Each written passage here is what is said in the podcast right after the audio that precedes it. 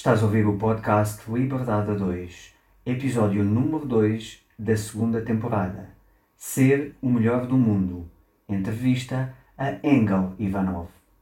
Nesta entrevista falámos com Engel Ivanov. Engel Ivanov nasceu na Roménia e tornou-se um atleta de alta competição. Ele tinha um grande sonho e esse sonho era ir aos Jogos Olímpicos. Mas quando viu esse sonho ser roubado, ele decidiu mudar de vida de forma muito drástica.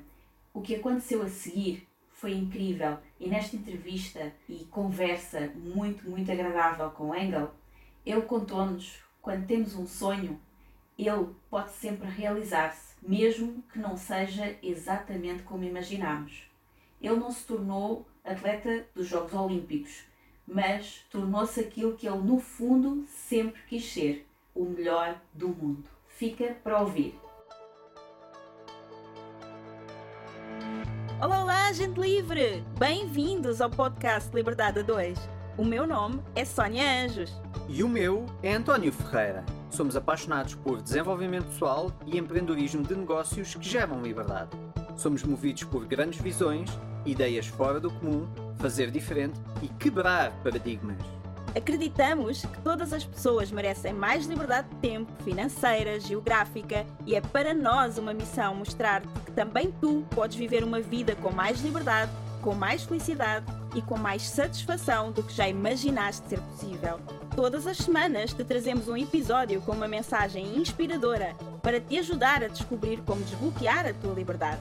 Também teremos semanas especiais com episódios em que trazemos pessoas excepcionais com histórias reais de liberdade. Pensa neste podcast como a tua dose de inspiração, recursos, estratégias e estruturas que ajudam a criar a tua liberdade e vida de sonho. Muito obrigada por carregares no play hoje e por estares aqui connosco. Agora, vamos começar!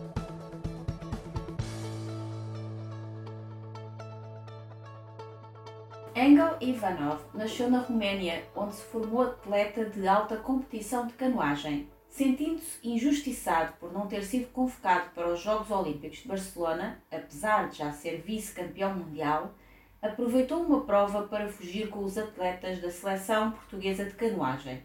Já em Portugal, tornou-se treinador de jovens atletas, ainda sem sequer saber falar português e começou no início dos anos 90 uma aventura náutica com o fabrico e reparação de vários componentes em carbono para embarcações de competição, nomeadamente canoagem, remo, windsurf e surf. Em 1999 entrou no mundo da aeronáutica e dos compósitos avançados e a partir de 2005 começa a aplicar os conhecimentos e a experiência adquirida no mundo do ciclismo com a reparação de todos os componentes em carbono. Foi nesta altura que aceita o desafio de um amigo para criar um selim mais leve do que o que já existia até então no mundo.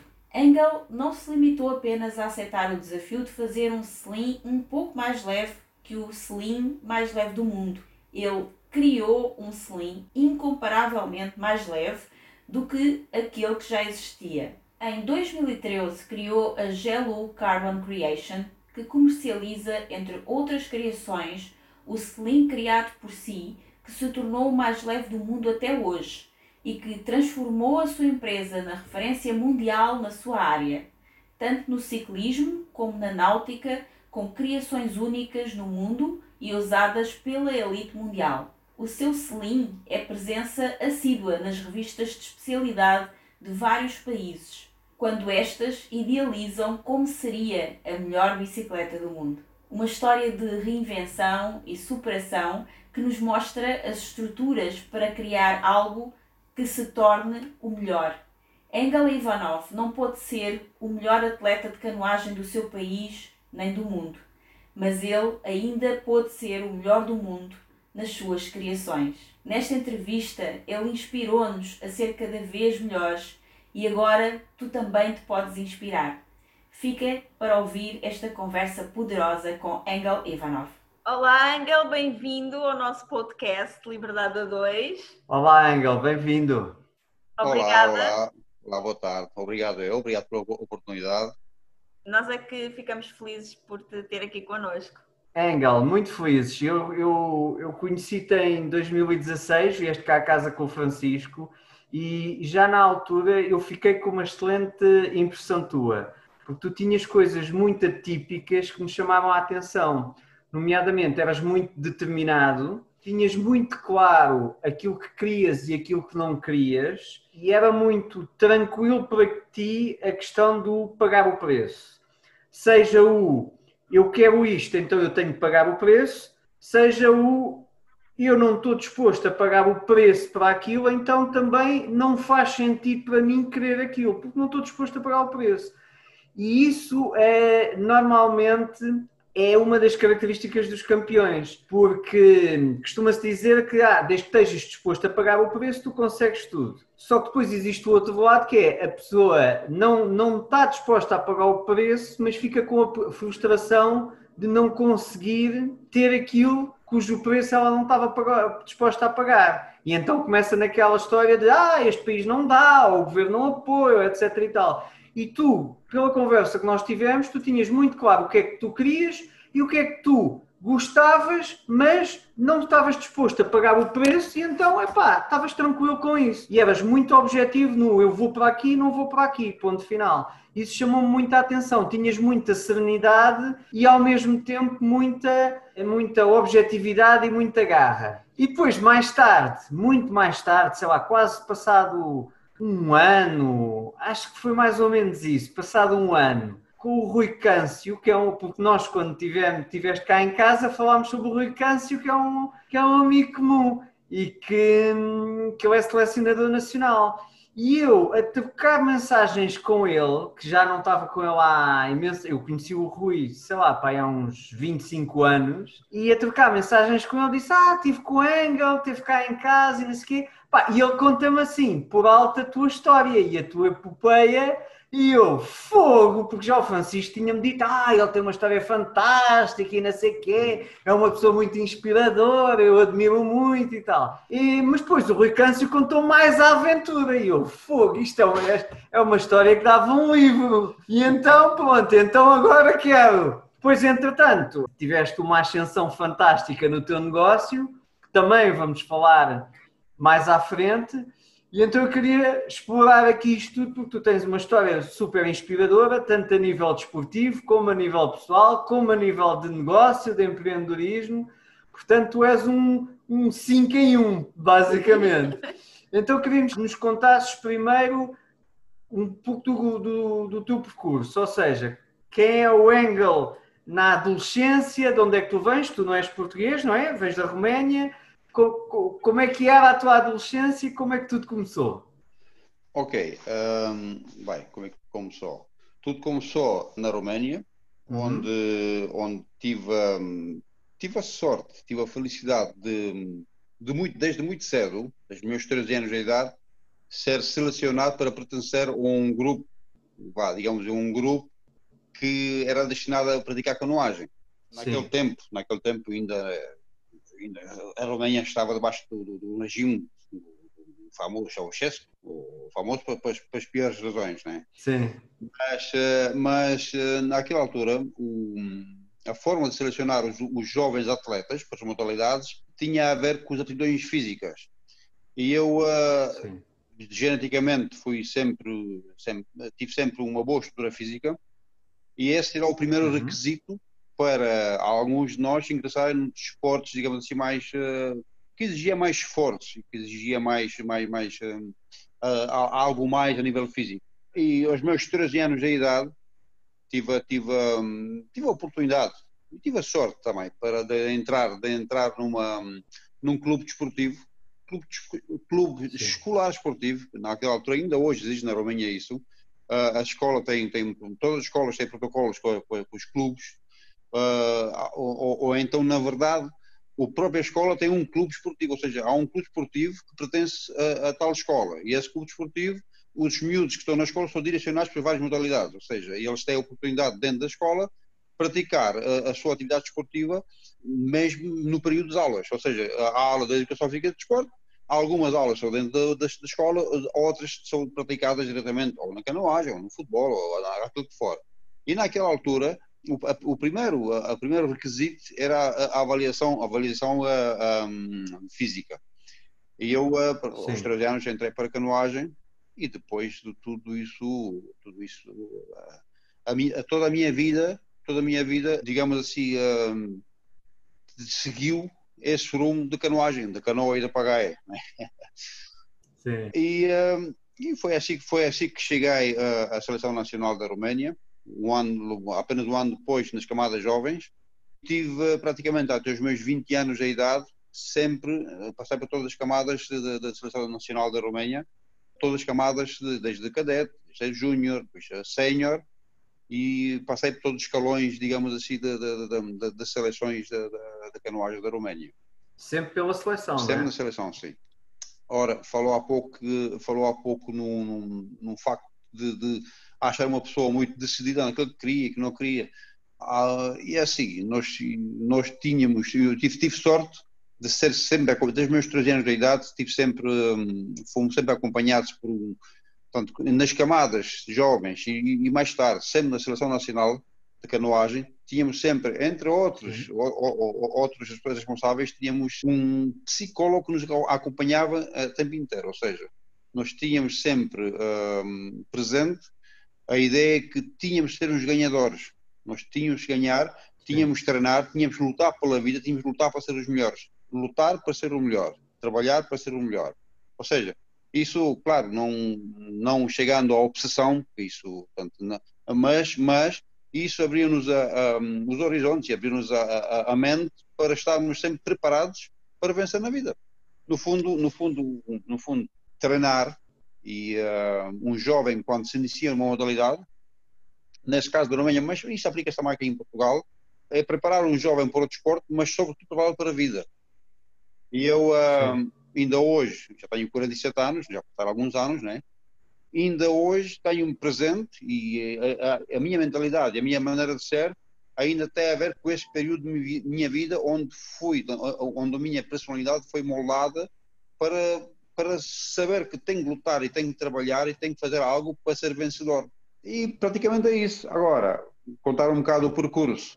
Tive, hum, eu fui quase um, eu, eu, digamos assim, eu não considero, não considero que fui um grande atleta, até porque o meu, meu percurso foi muito efêmero. Eu, com os 20 anos de idade, fui para Portugal. Ou seja, em todas as modalidades, o que conta, o que fica para a história é os feitos de um atleta enquanto sénior, ou enquanto elite em algumas modalidades tudo, tudo que é por trás, Sim. tudo que é atrás, isso no, serve como preparação, digamos, mas não, não tem tanto, tanta ênfase. Eu, uh, digamos, o meu maior feito, feito no, no desporto, neste caso no desporto na Roménia, eu fui vice-campeão do mundo em, em júniores, tive naquele ano na Áustria, em Viena, obtive um segundo, um terceiro e um quarto lugar. Isso, digamos, foi o meu ponto alto uhum. de canoagem. Tanto, isso foi já foi em 1991, já lá vai muito tempo passei para, para as camadas séniores, na Seleção Nacional de Sénior, pertenci ao, ao, ao grupo do, dos Jogos Olímpicos de Barcelona, onde, onde não uhum. tive a sorte, de, de, não tive a oportunidade de participar, porque era o suplente do, do, do, do bar de, de, de quatro, que foi lá presente, como, como tal, estava no projeto, só que era o suplente do, do, do, do, do, Cava 4. Portanto, nem sequer participei. Portanto, eh, o que é que faz um suplente? Se por acaso, naquele período dos Jogos, acontece alguma coisa, alguma doença ou, algo, ou alguma lesão em algum dos quatro, e eu automaticamente ia substituir. E a partir daqui, em 1993, decidi, decidi dar um salto para uma realidade diferente.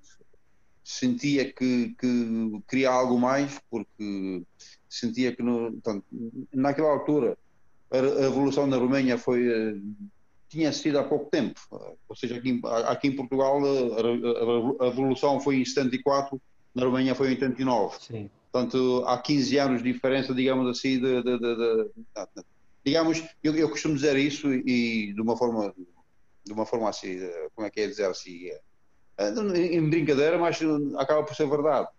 A Roménia tem em relação a Portugal 15 anos de atraso de democracia. Os tais 15 Sim. anos entre 74 e 89 que, é, que Portugal evoluiu portanto, e, a Roménia não. Nós, na altura, em 93, tinha passado apenas 4 anos desde a Revolução, e eu um, sentia, e eu com muita gente, muitos, muitos dos, muitas pessoas do leste têm sempre aquele sonho, aquele sonho do, do Ocidente, de ir, ir procurar uma vida diferente nos países mais desenvolvidos, e eu também tentei fazer o mesmo, a, mas um, queria dar o salto porque pensava se a Roménia tinha as condições que tinha, que tinha boas condições para treinar e tínhamos tudo, tudo aquilo que tínhamos, por que não dar um salto para um país diferente, mais desenvolvido, para tentar continuar aquilo que eu sabia fazer, que era remar. Eu quando Sim. cheguei a Portugal não sabia fazer nada, sempre perguntava o que é que sabes fazer? Sei remar. Portanto, eu, desde os meus 13 anos, já agarrei para a Gaia nunca mais larguei, não é? Para a Gaia é, é o remo que eu não acho. Sim, uh, sim, e sim, então cheguei a Portugal uh, e sinceramente foi uma, uma grande, grande, grande desilusão para mim. Uh, a, nível, a nível desportivo, a nível desportivo, Portugal, infelizmente, naquela altura, em 93, quando eu vim para cá, estava muito, muito, muito, mas muito uh, atrasado em relação à Roménia, por exemplo, e em relação aos países de leste. Ou seja, as modalidades amadoras naquela altura tinham muito pouco apoio, tinha muito, muito pouco, muito, muito, muito pouco, uh, como é que é, de destaque, digamos assim. Portanto, uh, havia como hoje o futebol e pouco mais, e como a canoagem, de facto, não me oferecia nem, nem, nem, nem de longe as condições que tinha na Roménia. Só que. Sim. Aliás, tu, tu, aquilo que tu disseste que tinhas quando era criança, quando eras criança, que era a estrutura das escolas terem o seu próprio clube ou estarem a trabalhar, digamos assim, com um clube, ainda agora, passado 25 anos, isso não existe em Portugal. Portanto, não era na altura que Portugal estava atrasado em relação à Roménia. Portugal, nesse aspecto, está atrasado em relação à Roménia há 25 é anos mas, atrás. Mas já, já vai havendo alguma coisa em Portugal, uh, ainda vai, vai havendo alguma coisa que, com o desporto escolar, o chamado desporto escolar, que já vai havendo alguma coisa. Mas sim, isso aí é verdade. Uh, algo um, e assim, eu não, eu não, uh, eu não renego as minhas origens e não, uh, e não tenho vergonha do meu passado. Mas um, naquele tempo, naquele tempo quando eu ingressei na canoagem, na Roménia, digamos, foi a minha tábua de salvação. E quando digo tábua de salvação, porquê? Era uma oportunidade de conhecer o mundo, porque graças à canoagem, uhum. graças ao desporto, eu saí lá da, da, da minha aldeia, digamos assim, e comecei, comecei a visitar o mundo digamos, sentia-me um privilegiado. Na, na, altura do regime, eu era um privilegiado, porque eu podia sair do país, podia visitar outros países desenvolvidos, países onde as outras, as outras pessoas não tinham acesso, porque era proibido sair do país visitar outros sítios. Em termos, também em termos, em termos hum, como é que é explicar? Sentia-me um privilegiado, porque podia, porque, e repara bem naquilo que eu vou dizer, tinha oportunidade de comer carne a todas as refeições Portanto, isso, isso, é algo, isso é algo que as pessoas não sabem o que isso é. Porque eu nunca passei fome, Sim. atenção. Eu venho de uma, uma, família com três filhos homens, onde a minha, a minha mãe nunca trabalhou porque tinha que tomar conta, naquela altura era assim, ela tinha que tomar conta dos três filhos homens e tinha que, tinha que tra trabalhar em casa, era doméstica, digamos assim. Ou seja, mas, mas também era o normal a gente nunca comer carne todas as refeições, porque de facto a galinha era morta só ao fim de semana. É? E a gente, portanto, e assim, tinha que dar, e uma galinha tinha que dar para, para, para nós todos eh, o fim de semana todo. Ou seja, Sim. quando surgiu a oportunidade de ir, de ingressar numa seleção nacional e ir, ir, ir praticar desporto num sítio diferente, aí também, também tive a oportunidade de experimentar coisas que nunca na vida tinha experimentado como por exemplo comer sobremesa a, todas as refeições, isso, isso era impensável, sobremesa Sim. a todas as refeições. Portanto, para o miúdo. É dia de festa todos os dias. Miúdo, para o miúdo aquilo foi, foi, uma coisa extraordinária, porque de facto é aquilo que eu digo, sentia-me um privilegiado. O facto de, o facto de, de vestir a camisola da seleção e o fato de treino de seleção, queria andar todo o dia com aquilo, porque queria que toda a gente visse que eu era alguém que era, que era um atleta. Ou seja, tínhamos orgulho em vestir a camisola da, da, da, da, seleção. Mas, uh, e a ideia que eu tenho, corrijo-me corrijo só se, se eu estou errado, a ideia que eu tenho é que na Roménia, tu se fosse um atleta da seleção, não é? um atleta de alta competição, um atleta de seleção, até a nível de estatuto social, dava-te um estatuto social diferente, uma posição social diferente. Dava, dava sim. Uh, na Roménia, um, por isso é que eu digo, por isso é que eu disse há pouco, foi, foi uma desilusão para mim quando cheguei a Portugal, que, e uh, perceber que de facto o desporto aqui em Portugal não tinha nada a ver, era completamente diferente daquilo que havia na Roménia. Uh, já naquela altura, e ainda hoje é assim, os grandes clubes da Roménia, que é Estel, Dinamo e, e Rapid, Bucareste, uh, estes clubes tinham, tinham um, portanto, para ter uma ideia, o Estel Bucareste é o clube do exército. Portanto, o exército romeno, todo, todo, todo, tudo que é exército, tem um clube. Uh, o Dinamo Bucareste é o, é o clube do, do, da, da, polícia. Toda a polícia tem esse clube. Uhum. E estes dois clubes, sobretudo, são os principais clubes uh, a nível. É, é, são o Benfica e o Sporting, digamos assim. Onde, onde todos, todos os atletas que, um, que tinham algum valor, eles, eles contratavam, tal como acontece com o futebol aqui em Portugal, ou seja, eu, eu, eu, eu, o meu clube, o meu último clube antes de vir para Portugal foi o Steaua Bucareste, o clube do Exército. Porquê? Porque quando eu cheguei aos meus 18 anos e fui vice-campeão do mundo júniores, o, o, clube, o Steaua Bucareste, contratou-me ao meu clube antigo, o meu clube que me descobriu como atleta, e, uh, e, uhum. e, pagou, pagou em dinheiro e pagou uns barcos e equipamento para, para, para eu ingressar nesse clube. E eles na altura tinham um esquema, que ainda hoje existe, que é um, um esquema, e assim, não, não era totalmente profissional, mas para ter, para ter direito a um ordenado mensal, eles, eles atribuíram um cargo. Ou seja, eu naquela altura era, era, era aspirante, era o primeiro dos graduados. Aqui em Portugal é aspirante, lá, lá, lá era sargento major, mas eu o primeiro dos graduados. Eu tinha um cargo Sim. no Ministério, no Ministério de, de, da Administração Interna, uh, um cargo honorário Sim. que esse cargo eu nunca, nunca, nunca ia trabalhar, como é óbvio, portanto, a minha vida era só treinar, estava no clube ou estava na seleção, portanto, eu só vivia para treinar, mas tinha sempre garantido o ordenado através daquele cargo que eu ocupava naquele Ministério. Mais tarde, quando acabasse de, a minha carreira desportiva, aí sim iria ocupar aquele lugar, portanto, no Ministério, e ia fazer a minha vida na, no, no, Exército. No Exército. Ou seja, tu, dessa forma, eles. Hum cons conseguem eh, dar subsistência uh, ao atleta e, para além disso, garantem o, o, a continuação da, da, sua estrutura financeira quando termina a carreira da atleta. Exatamente, ou seja... É uma coisa que cai se não, não existe. existe. Mas, mas, ultimamente, aqui já há uns 10 ou 20, já há 10 anos para cá, o Benfica e o Sporting já têm apostado também na canoagem, noutras modalidades amadoras, onde tem, os salários são pagos, tem, tem, tem, são profissionais, são profissionais, portanto, já existe, já vai existindo também em Portugal, mas, mas sim, estamos muito longe disso, porque, para ter uma ideia, eu tenho colegas meus da minha geração, eu, eu, tenho 47, tenho colegas meus, já estão reformados na, reformados na Roménia há 5 anos, ou seja, uhum. aos 42 já se reformaram porque lá portanto, a, a, a, eles têm uma lei que permite aos atletas de alta competição devido ao seu desgaste e tudo o resto, e de, de, os anos todos que tiveram na, na, na, no exército, podem se reformar aos 42, imaginem. Sim, é um grande paradigma. Eu sei que houve uma prova que te fez vir a Portugal, porque eu queria ir um bocadinho atrás antes de, de ter chegado propriamente a Portugal. É, nós estávamos aqui de saber a aventura que fez com que tu viesses para Portugal. Eu sei que houve uma prova, que foi, tenho ideia que foi aí que conheceste o pessoal da seleção portuguesa, na altura o Rui não era selecionador, era atleta também, não é? Como é que isso, isso aconteceu? Sim, é assim, uh, é claro que isso surge, surge a pergunta, não é? O Portugal, um país tão grande, como é que fui parar aqui, como é que fui parar ao tal sítio? Como é que eu, como é que eu vim parar Sim. a Alhandra, por exemplo? Exatamente. Uh, tal como eu disse, tal como eu disse, uh, nós desde muito cedo eh, fomos sempre acompanhados e sempre incentivados a ser os melhores e lutar para ser os melhores. E eu, quando, em 92, quando, quando não fui convocado, quando, quando perdi, digamos assim, perdi o barco para os Jogos Olímpicos, eu decidi que me, queria, queria, queria, fiquei, fiquei mesmo chateado, chateado porque eu, eu, eu achava naquela altura que tinha valor para.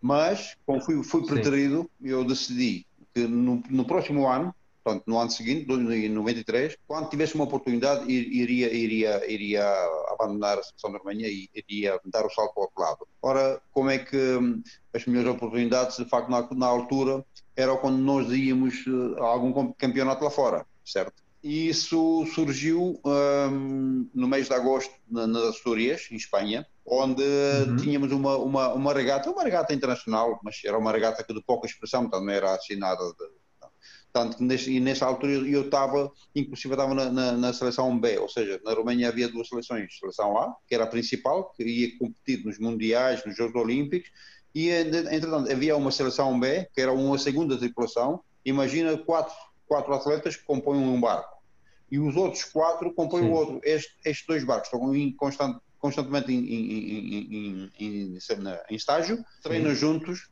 e escolhas os oito, os melhores quatro. E depois, e, e então, eu nessa altura, inclusive, estava no, na, seleção B, digamos assim, que fazia as provas, uh, tanto as provas internacionais por ano, se houvesse oito, oito regatas internacionais, eram divididas quatro para uma seleção, quatro para outra seleção.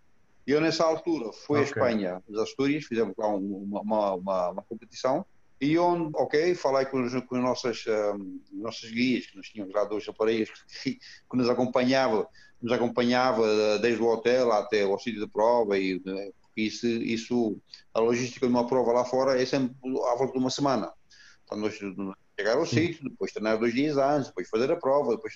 ou seja, e nós tínhamos sempre conosco duas raparigas, duas espanholas que nos acompanhavam. Ora, na altura, na altura eu uh, ganhei coragem e falei com elas e expliquei que eu não queria voltar para a Roménia, queria ficar lá em Espanha. Na altura a Roménia não pertencia aos pais Schengen, ou seja, uhum. tinha que ter um visto de, de, de, entrada e um visto de permanência naquele país. Eu tinha, para a Espanha, tinha, o visto era por um mês. As raparigas muito, muito atrapalhadas, ah, isso é complicado porque aqui em Espanha a Guardia Civil anda muito em cima e depois isso é complicado, depois o visto vai esperar, ou seja, meteram uma série de problemas. Ah, eu na altura, Sim. na altura, e peço desculpa por isso, para mim, na altura, Portugal era a Espanha, era uma polícia espanhola.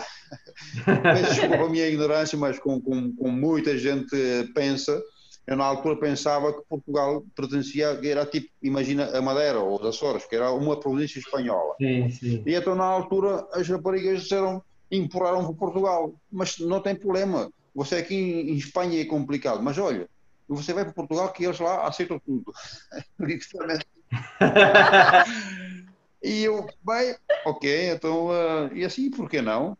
Por que não? Portugal ou Espanha, está uh, bem, está certo. Na altura, tanto, o, o, isto por causa de ordem, ordem alfabética, tanto, a Roménia, uh, normalmente quando íamos às competições, a, a Roménia ficava logo a seguir a Portugal, ou seja, PER, tanto Portugal Sim. e Roménia, e no sítio onde jantávamos e onde almoçávamos, a nossa mesa ficava ao lado da mesa dos, dos portugueses. E e então Sim. assim foi, num dos jantares, depois de falar com as raparigas espanholas e eles aconselhar ir para Portugal, e eu meti conversa com um dos portugueses, que por acaso não, não era o Rui Câncio, era, era o Vítor Félix, que hoje é presidente da Federação Portuguesa da, da Canoagem, e Sim. então aí perguntei uh, qual é que era a possibilidade de, de, de, de, vir com eles para Portugal. E foram espetaculares.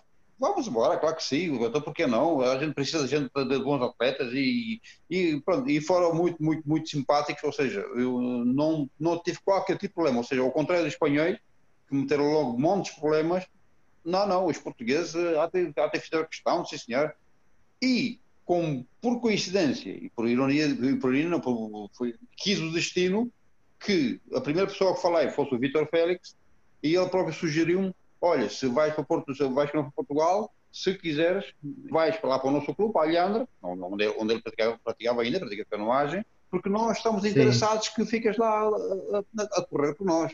E assim foi, e assim foi, foi uma aventura, foi uma aventura, porque depois, possível, nós, uh, uh, foi, foi assim, tipo um filme, porque nós uh, afundámos o barco. Tu tinhas de voltar, não é? Tu tinhas de voltar, o teu país não, não te ia deixar não, não, não, não, não acredito que fosse tu, fazias a prova e depois juntavas-te aos portugueses tranquilamente. Não, isso, isso, isso, isso, foi, isso foi assim, isso foi, isso foi, isso foi mesmo, foi, foi o, digamos, foi tudo, bateu tudo certo, digamos assim, ou seja, os astros estavam todos alinhados, Sim. que aquilo bateu tudo certinho.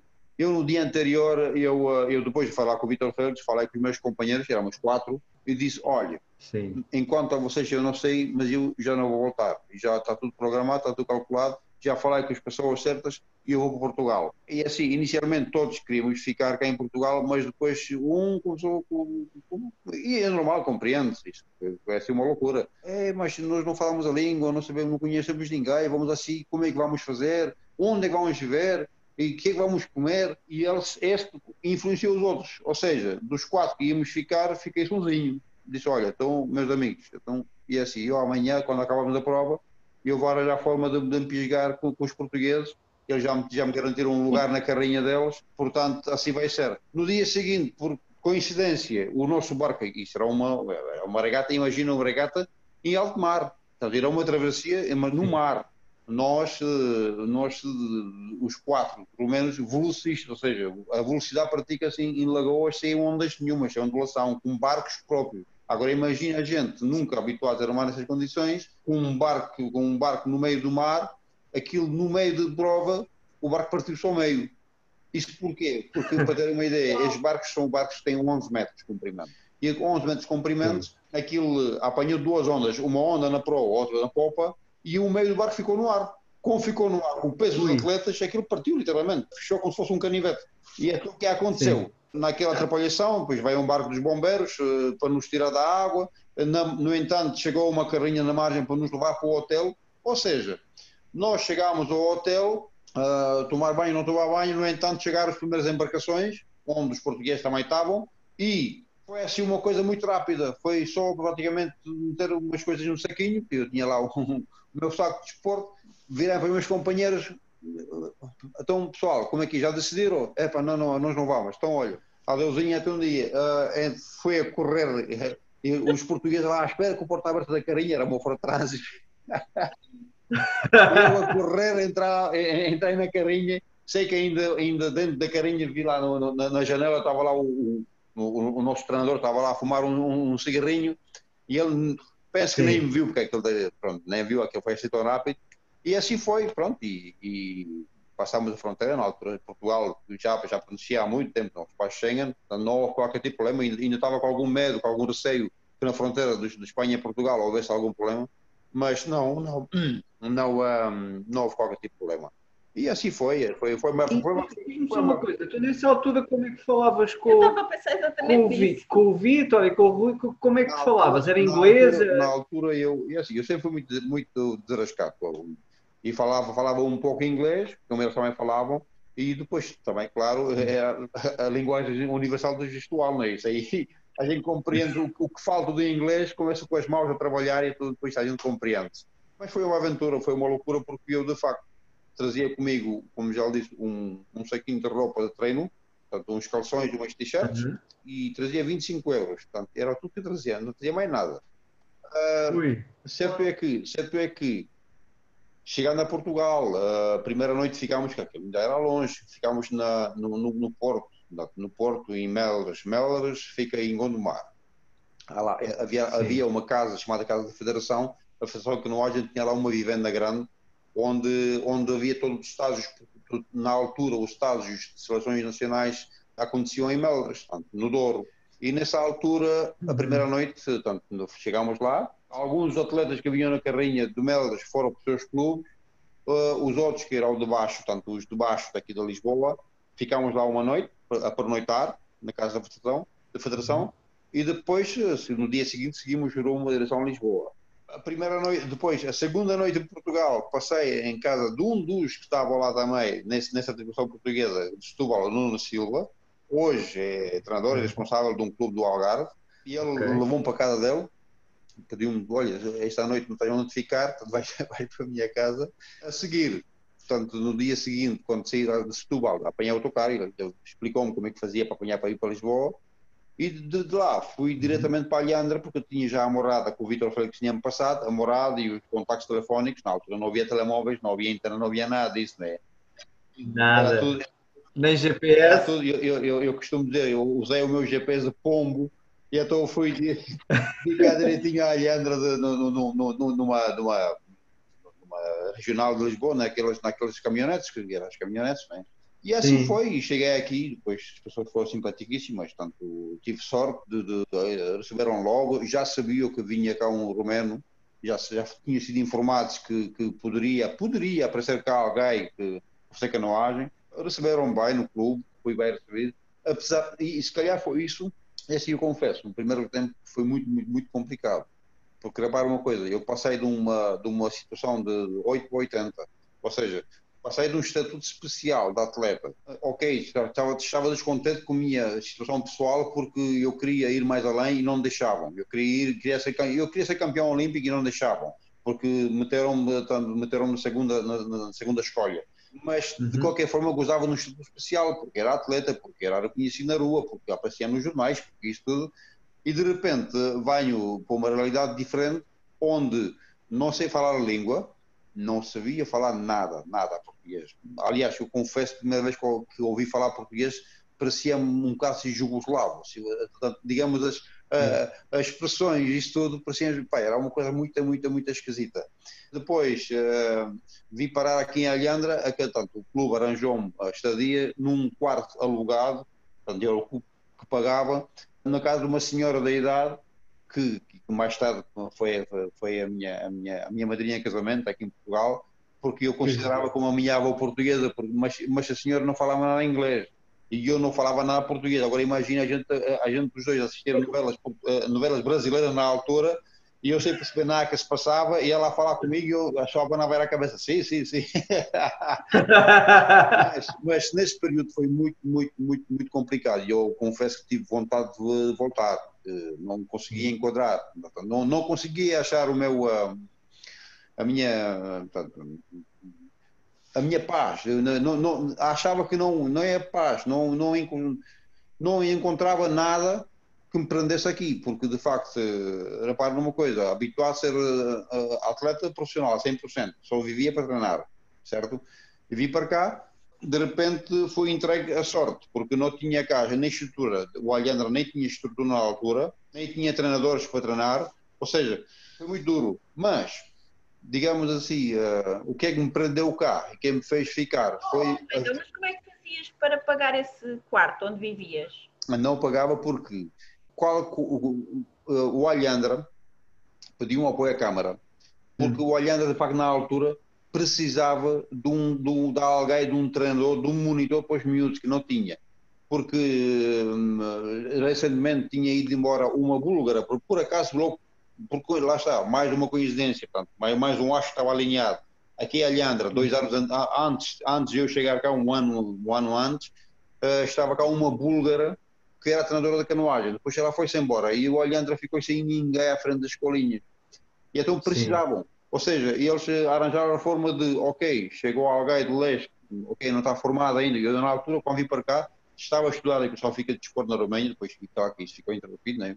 e nunca mais, não, não, mais tive a oportunidade de voltar a estudar porque, porque perdi muito tempo, perdi muito tempo, porque eu tive cá dois anos de ilegal. Tive ilegal, não tive ilegal. Tive a aguardar que, que, que me concedesse a autorização de residência.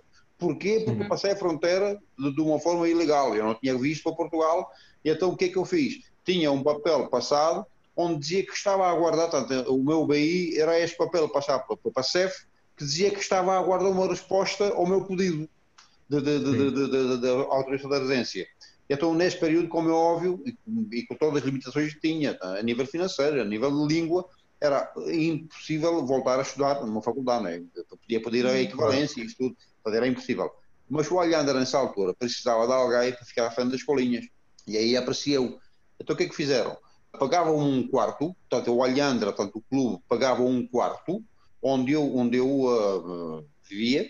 Arranjaram também uma forma de me pagar as refeições e eu, em troco de nada, mas em troco de refeições, em troco de dormida, dava o meu contributo ao Alhandra com, com as aulas dos miúdos. Claro que numa, numa fase inicial isso foi, era muito caricato, porque eu não falava nada português, tinha que lá estar, a língua gestual, a, ensinar os miúdos a remar. Portanto, a minha experiência, a minha vasta experiência como atleta, transmitir alguma coisa não era fácil, mas, mas, mas, mas as coisas foram, foram, foram acontecendo e, e era aí que, é aí que eu queria chegar. O facto de eu não ter ido embora também deve-se à simpatia e a, e a, e a forma de, de, de, dos, dos, atletas na altura da Alhandra, que hoje são todos, todos cinquentões, todos, todos a minha idade ou, ou mais, que me receberam de tal forma que digamos, só me sentia estranho quando ia para o meu quarto, porque de resto, durante o dia, tinha sempre o dia preenchido, porque as pessoas eh, tratavam bem e faziam questão de me ensinar coisas. É claro que as primeiras coisas que aprendi em português foram sempre os palavrões, né? isso é normal, como devem imaginar. toda, a gente, toda, a gente, toda a gente gostava de ouvir um palavrão dito por mim porque era uma língua estranha e eu tinha um, um sotaque esquisito, né?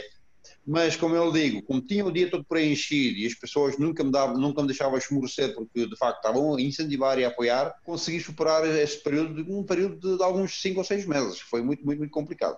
Porque de facto quando chegava no meu quarto, na, neste tal qual está alugado, onde lá está, não tinha ninguém para falar, não havia telemóveis, não havia internet, não havia nada, havia só dois, três canais de televisão na altura, assim que tinha acabado de ser lançado o ano anterior, e, e, e, eu estava a assistir aqui a novelas brasileiras porque a senhora da idade era o que ela gostava todos os dias de ver, a hora de jantar tinha, tinha que ver a novela. E eu e isso foi muito complicado.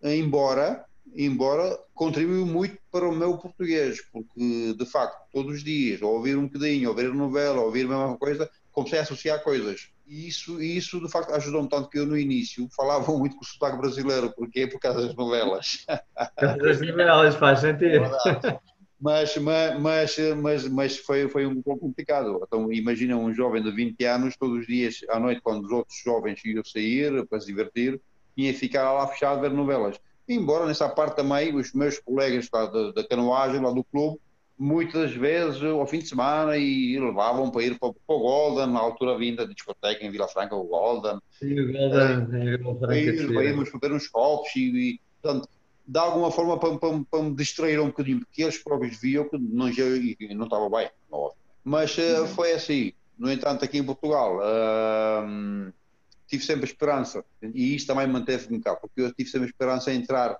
em entrar na seleção portuguesa, e entrei, tive, fui, fui, fui chamado umas duas, três vezes a estágio, mas mas estava sempre com esperança de conseguir a nacionalidade portuguesa, porque, Sim. no entanto, conseguia, conseguia a, a o direito à permanência em Portugal, mas, mas, mas de facto a nacionalidade portuguesa só foi concedida em 2005. Portanto, imaginem só 12 anos depois. 12 anos depois, Sim. é assim, estamos a falar de uma modalidade onde hum, é, é, a, a, a, canoagem é muito, é muito desgastante a nível físico. Sim. Isso, isso um, a carreira de um atleta na canoagem raramente ultrapassa os 35 anos, raramente ultrapassa os 35 anos de idade. É muito raro acontecer.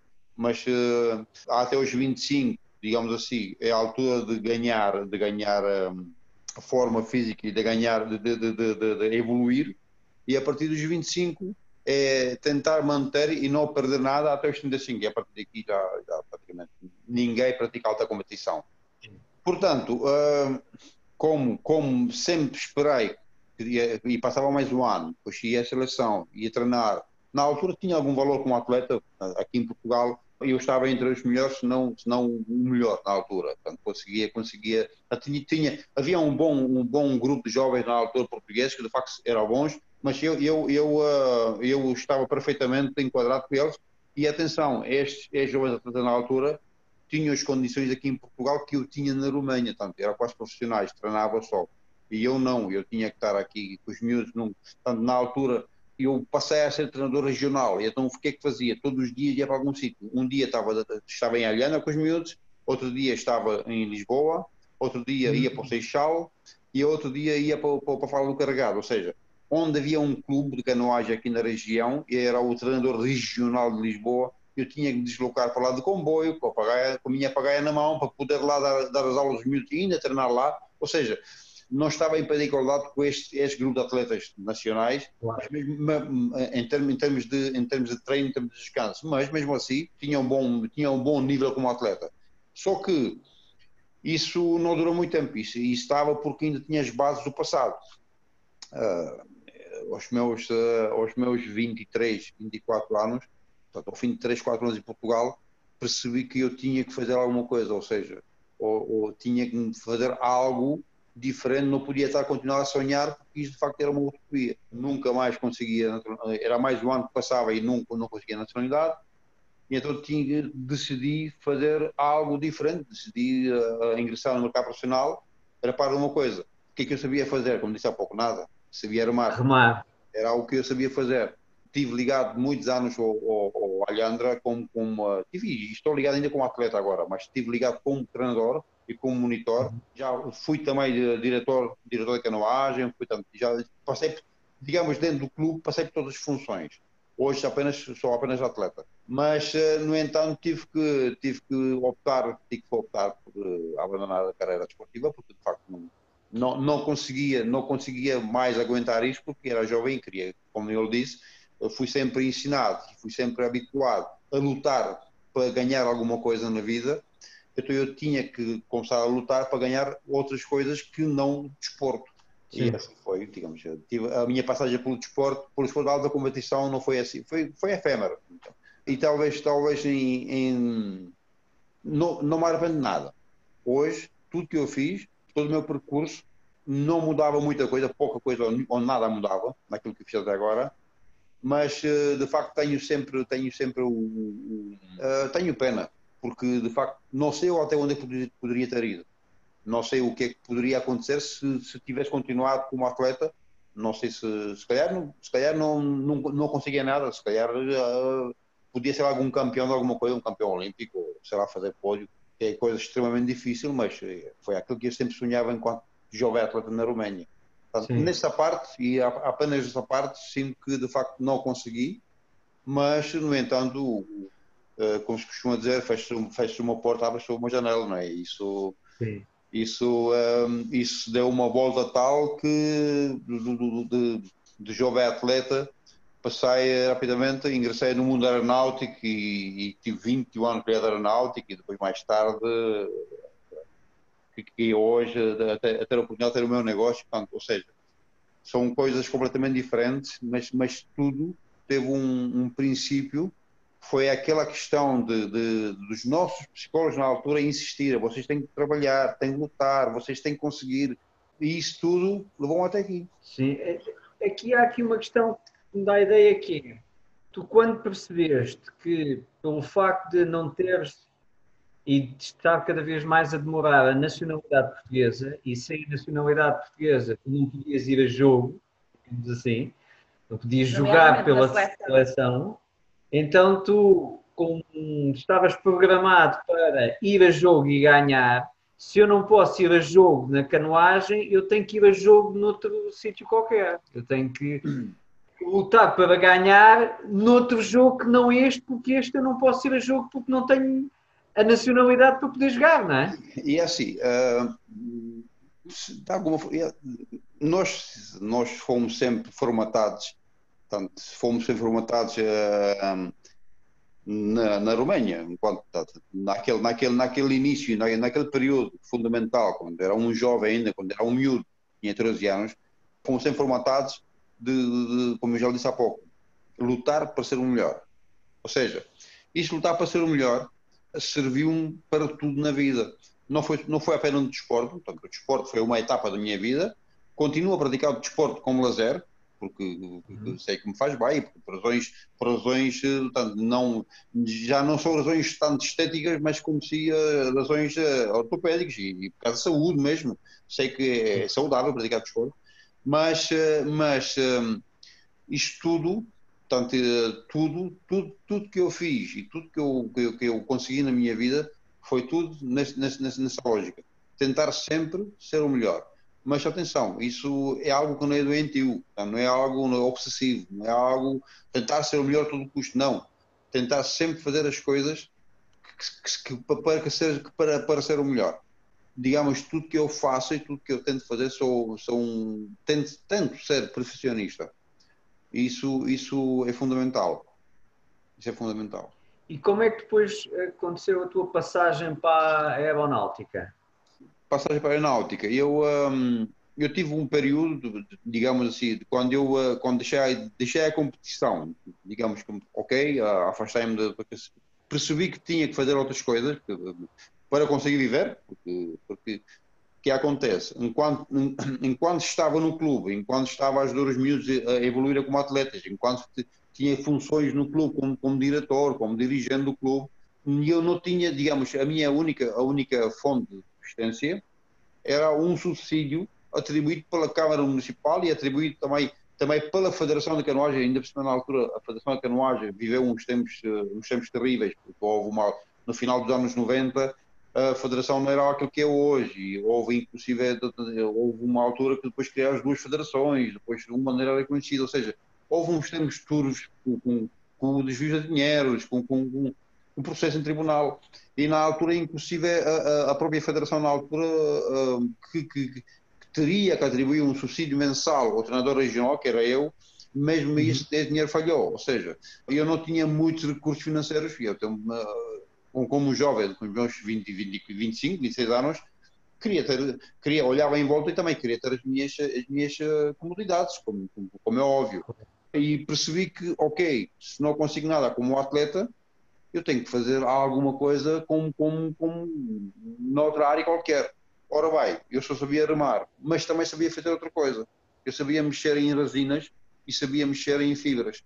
Porque isso porquê? Porque desde os meus 13 anos de idade, quando, quando entrei para a canoagem, sempre tive curiosidade a perceber como é que o nosso mestre dos barcos, os nossos mestres de seleções lá do clube, como é que reparava os barcos. Porquê? Porque os barcos na canoagem são todos fabricados em, em, em resinas e em fibras, carbono, fibras de vidro. E sempre tive essa, nos meus tempos livres, na seleção da Alemanha, eu passava horas nos hangars a ver o mestre a reparar os barcos e a perceber como é que se. É, é, aquela magia de, daquela a mistura das resinas, como é que acontecia depois a cura e isso tudo. Isso, isso, isso foi, foi uma mais-valia, de facto, lá está. Como disse há pouco, tudo começou nessa altura. Porque mais tarde apercebi-me que havia, havia alguma falta, alguma falta de, de, de, de havia, havia alguma falta de, gente que soubesse trabalhar nessa área. Seja na reparação de pranchas, seja na reparação de barcos aqui, aqui no Olhanda. Ou seja, e comecei a fazer o chamado pescado em reparações. Ora, isso foi, digamos, foi o casamento perfeito. Porquê? Porque eu precisava de, de, de desenvolver essa minha parte e precisava ganhar, ganhar alguma, alguma coisa, algum dinheiro, e, e, uhum. e, eh, e, rapidamente os de cá aperceberam-se que tinha aqui alguém que sabia mexer e que eles tinham muita dificuldade em arranjar. E então uh, comecei por fazer muitas reparações, comecei a fazer muitas, uh, e aí fui desenvolvendo a minha, a minha, as minhas habilidades nessa área, os chamados, são chamados compósitos, ok? Portanto, fibras, resinas, e são os compósitos. Depois, portanto, aqui no clube, de, derivado desta parte de estar a reparar barcos, a reparar pranchas, surgiu uma oportunidade em 1998, em 98, para a altura da Expo, Sim. Aliás, na verdade foi em 97, final de 97, antes de começar a Expo, eu tive, tive a sorte, e isso, digamos, foi, isso também foi, um, foi mais um degrau que eu subi na minha vida profissional. Porquê? Porque havia, havia, houve um projeto em Lisboa que queria acabar com os semáforos nas zonas estratégicas de Lisboa. Agora, repara bem, o que, é que tem a ver canoagem com isso, né? e então o que acontece? Eh, uma, uma, uma, uma empresa portuguesa ganhou um, um, ganhou um concurso para fazer umas pontes gigantes para atravessar as avenidas e para, em vez de haver uma passadeira e semáforo, havia uma, uma, uma, uma ponte, uma ponte, ok? Que era toda ela fabricada em compósito, ela estava feita em carbono e fibra de vidro e, e, e resina e, e, que era levíssima comparativamente com aquilo que existe, que existia na altura e que existe ainda hoje, em termos de passagem em papiões eh, aéreas, certo? Sim. E então, até era uma coisa engraçada porque isso enquadravas, enquadravas no, no, no, no programa da Expo 98, porque isso era colocado de uma forma estratégica nos acessos próximos da Expo 98 e isso até era uma, uma imagem de marca de capital. Na altura, o presidente de Câmara, uh, João Soares, até, uh, até quis, e a intenção da Câmara era mesmo equipar toda Lisboa com esses pontos. Ou seja, de repente, uma empresa que, que, que por acaso nem sequer tinha a área dos compósitos, mas que ganhou o concurso, precisava de gente que soubesse trabalhar em compósitos e precisava de gente capaz para construir as pontes. E eu tive a sorte de, como era o único que tinha alguma experiência em compósitos, fui contratar para essa empresa como responsável da oficina e responsável de toda a parte de produção. Ora bem, isso foi, foi muito, muito interessante, porque hum, lá está, passei do pequeno, do pequeno artesão, do pequeno, do pequeno, do pequeno pescado, digamos assim, para algo mais industrial, algo gigante. Então, estamos a falar uma coisa E, e, e, pouca gente sabe, pouca gente sabe, mas ainda hoje existem essas pontes em Lisboa. Ainda hoje, quando passo, eu sempre, sempre passo debaixo do ponto com o meu carro, digo sempre a minha mulher, olha, tá, aí é a minha ponte. E ela sabe, como, como eu sabe que, claro que sabe todos os dias, todas, todas as vezes que passo por lá, eu faço questão de lembrar isso. Mas de facto, elas ainda estão lá, as pontes. Era engraçado, era um projeto muito, muito engraçado, porque, porque de facto tinha imensas vantagens. Não chegou, não chegou a concretizar de facto eh, a construção de várias pontes para Lisboa, não sei porquê, isso foi um projeto que só, só construímos três pontes, depois o projeto acabou, de repente, acabou a Expo, acabou isso tudo, e derivada também mais este degrau que eu subi a nível profissional, em termos compósitos, em 1999, um, até um si, candidatei-me à OGMA, Aeronáutica de Portugal, e uh, para essa parte dos compósitos, a OGMA na altura já, já tinha uma secção de compósitos já bastante evoluída, mas precisava sempre de gente que soubesse trabalhar nessa área, que era muito complicado na altura, e ainda hoje é, arranjar gente que soubesse trabalhar na área dos compósitos. E foi assim o meu ingresso na aeronáutica, portanto, foi em 1999, portanto, eu candidatei-me e consegui entrar para, para, para, para, para produzir peças e fazer operações em aviões, que era o top mesmo. Do, do, do, pequeno artesão que fazia um, uns pescados, digamos assim, ir reparar uns barquinhos e fazer reparar umas pranchas, fui, uh, fui em 99, tanto, num curto período de tempo, digamos, foram, foram poucos anos, 5, 6 anos, uh, consegui ingressar na indústria aeronáutica. Que, digamos, é o top, digamos, em cima disso, só mesmo a NASA, só mesmo a indústria aeroespacial. Sim, costuma-se dizer que a indústria aeronáutica é mais exigente. Um avião não se pode variar lá em cima. Sim, sim, sim, sim. Mas isso, ainda bem que assim é. Ainda bem Sim. que assim é, ainda bem que assim é. E foi assim, foi assim a minha passagem de, de, de, de, canoagem para os compósitos. E aí o que é que a nível eh, de conhecimento, de mais-valias, o que é que aprendeste ou o que é que a OSMA te deu de bagagem, tendo em conta aquilo que tu sabias, ou seja, tu eras um, um profissional que tinha já bastante conhecimento e experiência, portanto ias agregar valor à OGMA, às OGMA, mas entretanto também as OGMA tinham procedimentos e formas de trabalhar que tu se calhar ainda não sabias. Aqui dá-me ideia que houve aqui uma relação de ganho-ganho. O que é que tu ganhaste, além do ordenado, obviamente, não é? Mas a nível de bagagem, o que é que tu ganhaste ao ter estado na, nas OGMA? Ora bem, o que é que eu ganhei? Diga, sim, foi, foi uma relação ganho-ganho. Tanto, tanto que eu ganhei em ingressar na OGMA, não nos primeiros tempos, porque nos primeiros tempos, em 1999, ganhava mesmo, mesmo, era algo muito, muito, muito, muito miserável. Era mesmo muito miserável. A Ogma pagava muito mal, mas Sim. eu sempre tive, hum, tive vontade de aprender, tive vontade de evoluir muito como profissional. E tive sempre vontade de ser o melhor de algo. Sim. Não tenho problema nenhum a admitir isso, sem nenhum tipo de arrogância e atenção. Sempre tentei sempre lutar, lutei para. Eu estou aqui neste sítio, eu tenho que aprender o máximo e tenho que tentar ser sempre o melhor naquilo que eu faço. O que é que a OGMA me ensinou? Uh, o rigor, portanto, a disciplina para com os compósitos. Portanto, para mim não era, não era muito estranho porque estava habituado à disciplina do treino e a disciplina que aprendi em miúdo. E isso, portanto, um, digamos, eu sempre gostei de regras, porque foi assim habituado. E a aeronáutica tem muitas regras. Muitas regras que às vezes, às vezes as pessoas até hum, tendem por.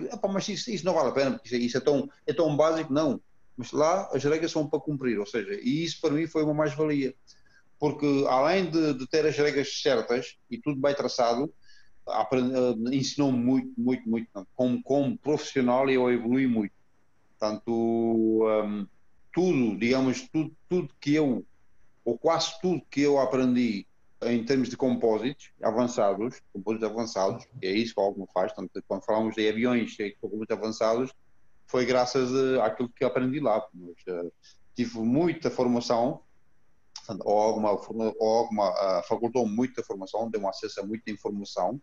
No período tive na OGMA também uh, tive a oportunidade de tirar uma pós-graduação em tecnologia aeronáutica, portanto, uh, em, em Setúbal, no, no, no Instituto Politécnico de Setúbal.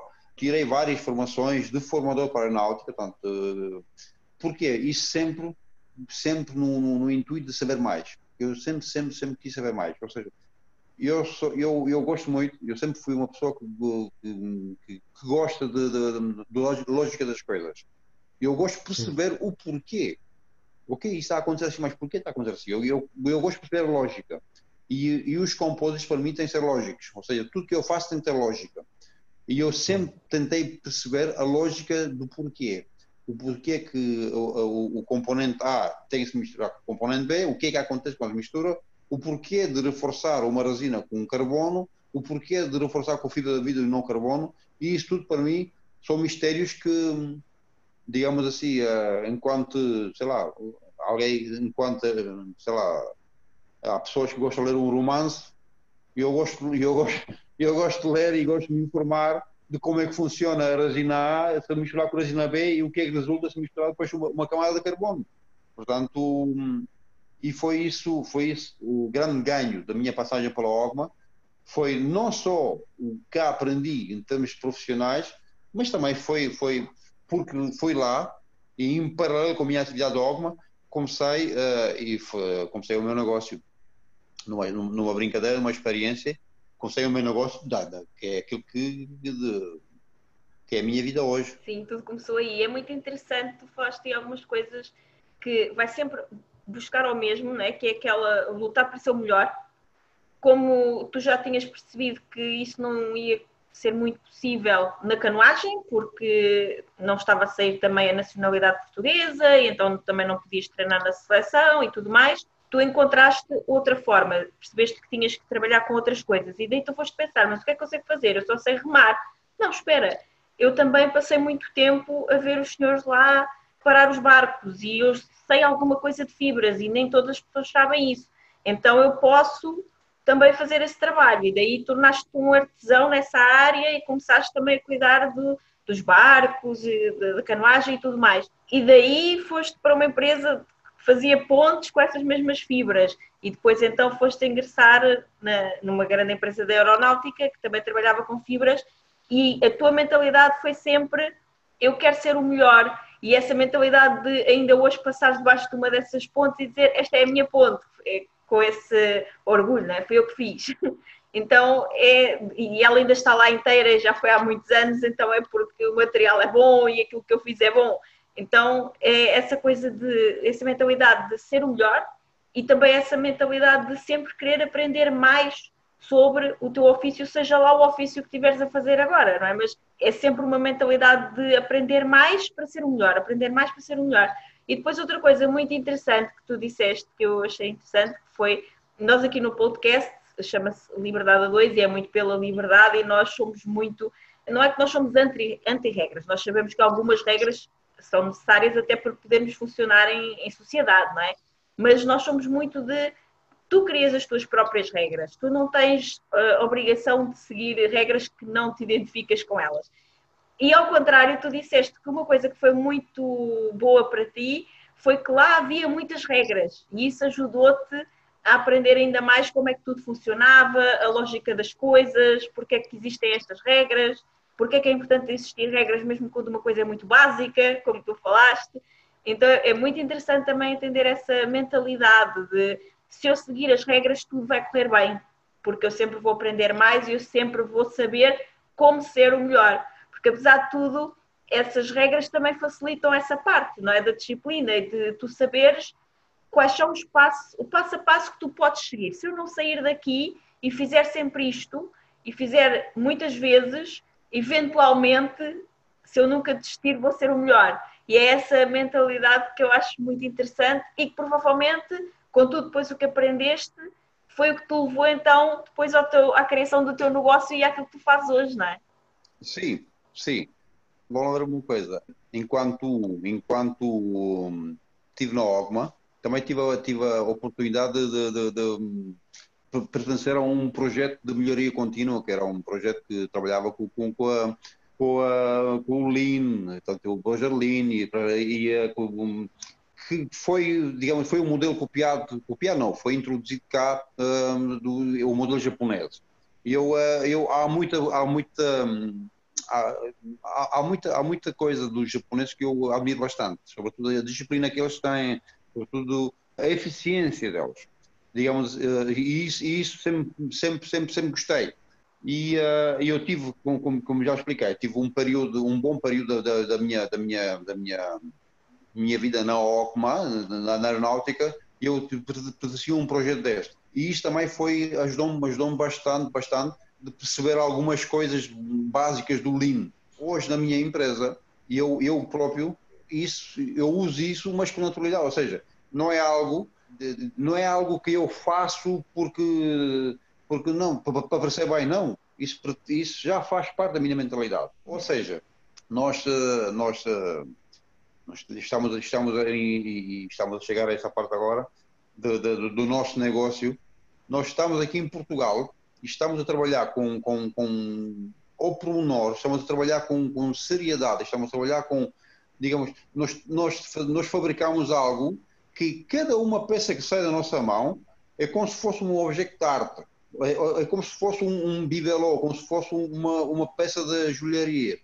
Ou seja, não é apenas mais uma peça, é uma peça que tem lá um pouco de nós. Isso é super importante. E eu, eu, eu, eu estou farto de dizer isso. Seja qual for a área de negócio, aqui em Portugal e em qualquer parte do mundo, se for feito com dedicação e se a pessoa fizer o melhor que pode, tem tudo para dar certo. Ou seja, eu, eu um, se me perguntar o que é que eu gostava de fazer na vida, e é assim, as pessoas, e eu, eu, eu, eu, estou, eu estou farto de dizer isso, trabalho no, neste momento na aeronáutica, quando eu estive a trabalhar na aeronáutica, trabalho à volta de 1400 pessoas. Se perguntar a, todas se era isso que sonhava quando era miúdos, quando te perguntam ao miúdo, tu o que é que eu sei quando fores grande? Certeza que eu não dizia, ah, eu, eu quero trabalhar nos compósitos, nos aviões. Como óbvio, os miúdos sonham com outras coisas. E eu, por exemplo, queria ser cozinheiro, veja lá, chefe de cozinha. é miúdo quando me perguntava o que é que eu queria ser, quando for grande, olha, eu quero ser chefe de cozinha. E era assim uma resposta que muita gente achava assim estranha, chefe de cozinha, mas isso, toda a gente quer ser doutores, ou engenheiros, ou veterinários, não é? Ou então piloto de avião, mas não trabalhar nos compósitos do avião. Ou seja, muito pouca gente, mesmo que trabalhe hoje na aeronáutica, isso era o sonho da criança. Poucos. E, e então, vamos lá ver uma coisa. Se me perguntar a mim o que é que eu gostava de fazer e o que é que eu gostava de ser quando fosse grande, portanto, quando fosse grande, isso é, o que é que eu gostava de fazer com vida profissional, digamos assim, ah, é claramente eu dizia que a primeira escolha seria ser técnico de canoagem. Claro que eu diria gostava de dar seguimento àquilo que eu sempre aprendi quando era miúdo, mas isso, vale uma coisa, isso seria uma primeira escolha, mas isso também com alguma nostalgia à mistura, porque talvez porque eu tive um, um passado desportivo que não foi, não foi completo e que faltava lá qualquer coisa, talvez porque tenho, modéstia à parte, tenho algum jeito a ensinar as crianças, porque aprendi muito aqui em Portugal a ensinar as crianças a, a, a, a ser atletas, a ser pessoas com muito orgulho passaram-nos para as mãos, digamos assim, aqui em Portugal, passaram para as minhas mãos, centenas de miúdos que passaram pela canoagem e que, felizmente, todos eles estão bem, ou porque se formaram, ou porque, pelo menos, a passagem que tiveram lá conosco os desviou dos caminhos das drogas e de, de, dos outros, problemas sociais. Ou seja, isso é algo também que, que, que, que me preenche, que me dá prazer. Mas, no mesmo tempo, posso dizer que uma segunda escolha e logo, logo, logo a seguir, se me perguntar se estou feliz com aquilo que eu faço, vou dizer, estou completamente realizado, porque de facto, aquilo que eu faço é aquilo que, é aquilo que eu gosto. Ou seja, consigo, é, é, é muito difícil hoje, é muito complicado hoje, a gente, hum, hum, as pessoas estarem a trabalhar naquilo que de facto gostam, que, que mais gostam. É muito difícil. E uma, uma das razões por qual ainda há pouco falámos sobre isso muito, muitos, muito, muito, muitos quadros uh, de algumas empresas, uh, alguns diretores, algumas outros, outras posições assim, de, de, de, de, responsabilidade, não estão satisfeitos, porque de facto não é bem isso que eles queriam. Porque, porque ok, se calhar em termos, em termos uh, compensa em termos de, salário, mas não compensa em termos pessoais. E eu posso dizer que tenho a sorte de trabalhar naquilo que eu mais gosto de fazer. Mas eu fiz isso, eu criei isso por isso, uhum. nós temos que pensar numa coisa. Ok, eu quis ser atleta e depois mais tarde quis ser técnico de, técnico de canoagem, que era o meu desporto. Percebi rapidamente que isso não me trazia um grande futuro e percebi rapidamente que isso não era bem isso que eu poderia, com isso que eu poderia vingar na vida. Então, agarrei-me, digamos assim, entre aspas, numa segunda, numa segunda via que eu também tinha algum jeito e apurei, apurei isso ao máximo para conseguir sim fazer disso a minha primeira opção de vida. Ou seja, eu penso que qualquer um que queira fazer algo e que, imagina, eu até tenho jeito para cozinhar e gosto de cozinhar, se fizer isso de uma forma, de uma forma muito rigorosa e de uma forma muito profissional, quase certeza que vai dar certo. Eu digo em qualquer área profissional da vida, que, que, que se empenhar ao máximo e der de si e, e fizer aquilo com gosto, é muito difícil não dar certo. É muito, uhum. muito difícil não dar certo. Portanto, é assim, pode levar algum tempo, como é óbvio, mas a qualidade, e estamos a falar de qualidade no fundo, portanto, tudo que nós fazemos, se tiver qualidade, mais cedo ou mais tarde é reconhecida.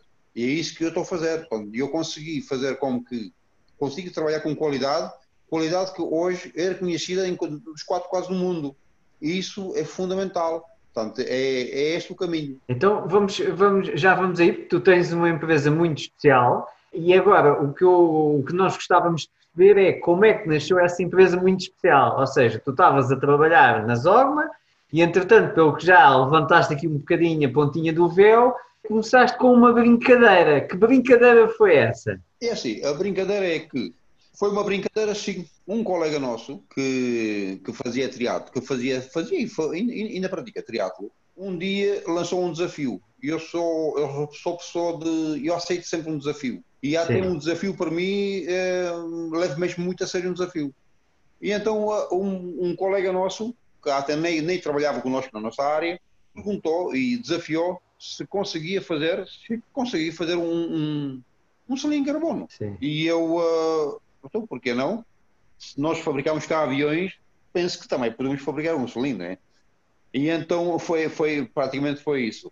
Eu, eu um, ok, empenhei no, conseguir um selim. Eu tinha conseguido um selim, ou seja, tinha as bases, tinha o conhecimento suficiente, nunca tinha feito, como é óbvio, nunca tinha fabricado um selim, nunca tinha visto sequer fabricar um selim. Para mim foi um desafio que aceitei e pensei assim, ok, se eu seguir todos os passos da aeronáutica, todas as regras, tudo que eu aprendi na aeronáutica, eu vou conseguir com certeza fazer isso. Mas eu, uh, há, algo, e isso nos, nos diferencia do, do, do, do, resto, do resto dos fabricantes da nossa área. Eu não gosto de copiar nada.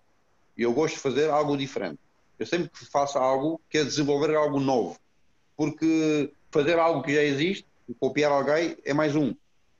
Então, quando comecei com, esse, com esta brincadeira, disse: Ok, eu vou, fazer, vou, vou tentar desenvolver um selim, mas vou fazer um selim diferente. Porque fazer por fazer, já agora, já eu vou perder tempo, entre aspas, em fazer, por que não fazer diferente? E assim foi.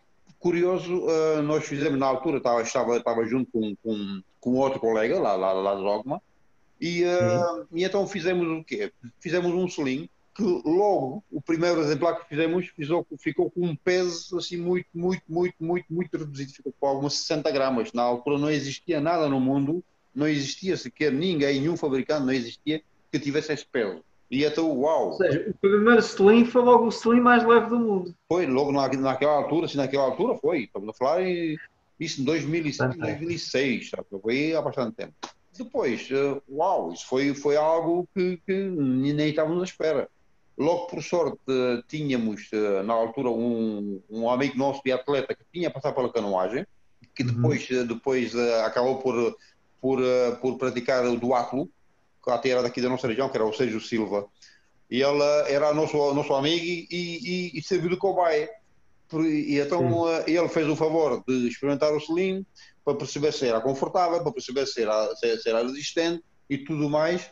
E o feedback foi excelente. O feedback até a primeira vez que ela andou com o cilindro, lá está, só para ter uma ideia, para ter uma noção do que é, que é um cilindro normal e de, que, é de, de, de, o que é, que é um cilindro leve. Um cilindro normal anda aí, nos, no, anda aí na casa dos 250 gramas.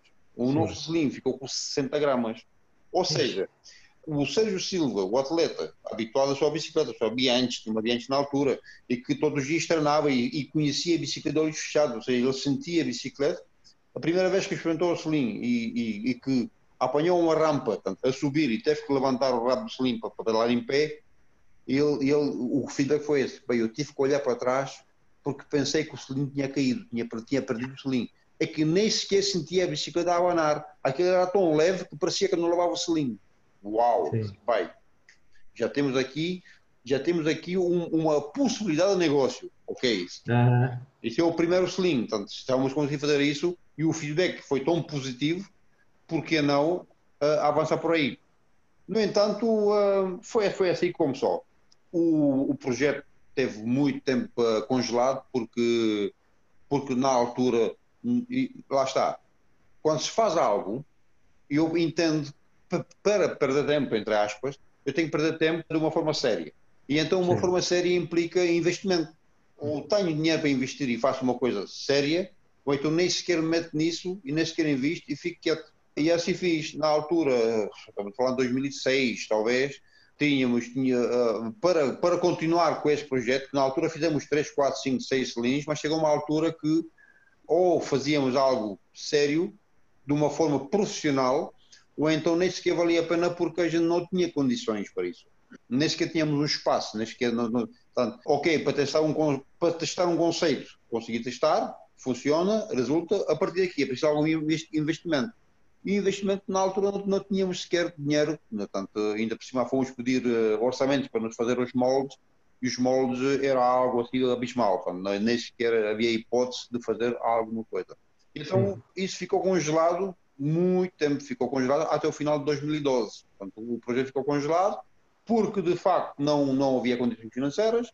No entanto, no entanto este, hum, portanto, acabamos por, por, por desfazer, digamos, esse grupo. Portanto, eu, eh, portanto, eu e o meu colega acabamos por, por desistir da ideia, mas, mas a ideia atenção, estava lá, mas ficou congelado, ficou sem, sem, sem efeito, ficou, ficou, ficou em, em banho-maria, digamos assim. Em 2012, em 2012, aí sim, consegui arranjar, arranjar forma de fabricar os moldes a um custo muito reduzido. Isto também, também é uma história engraçada, porque ne- nessa altura eu estava, estava, estava a estudar no, no, no, Politécnico de Setúbal e conheci lá uma pessoa que por acaso, por acaso eh, era formador era formador numa, numa máquina é chamada CNC, que é uma máquina que, que- faz maquinação do, de, de- de- metal. Digamos, imagina um bloco em metal que é colocar na máquina e aquilo é um robô praticamente, é um braço de robô que vai trabalhar aquilo daquilo que a gente quiser. A gente faz um desenho em três dimensões, faz um boneco e então esse braço vai, vai recortar o bloco metálico para ficar lá o boneco. E então Ok. era exatamente isso que eu precisava. E então na altura surgiu essa oportunidade com um preço muito, muito, muito, muito reduzido. Praticamente só, pagava o só pagava o custo material porque dizia-me na altura isto, pa- isto para mim é até ótimo porque os meus alunos têm que aprender em algo pequeno e eu não tenho ideias de nada pequeno, tenho ideias de coisas grandes. E isso não cabe na máquina. Então foi assim que consegui o primeiro molde e então comecei de uma forma profissional toda, toda, toda, toda foi- digamos, renasceu, renasceu esse projeto, mas de uma forma profissional, que era tal como eu queria. Eu, eu, hum, na altura, de- na altura, e para fazer uma coisa, para fazer uma coisa profissional, uma coisa, uma coisa hum, que fosse reconhecida lá fora, eu juntei um ortopedista, eu juntei um urologista, eu fui me informar de tudo mais alguma coisa, fui lendo, fui, fui, pedir, fui pesquisando, fui, até pedi ah, na Universidade de Coimbra, estive, a- estive, a- ver vários artigos eh, publicados por alguns dos melhores eh, ortopedistas também estão ligados ao ciclismo, para perceber que não, não queria fazer apenas um selim, não queria fazer apenas algo que fosse muito leve, mas queria que fosse algo muito leve, muito confortável e ortopédico. E também que ajudasse na parte do, urológica, porque sei, e sabia na altura, e sei hoje mais ainda, que um dos problemas, um, um, um calcanhar daquilo de- de- de- dos nossos concorrentes é exatamente a parte de conforto e a parte, é exatamente a parte urológica. ok?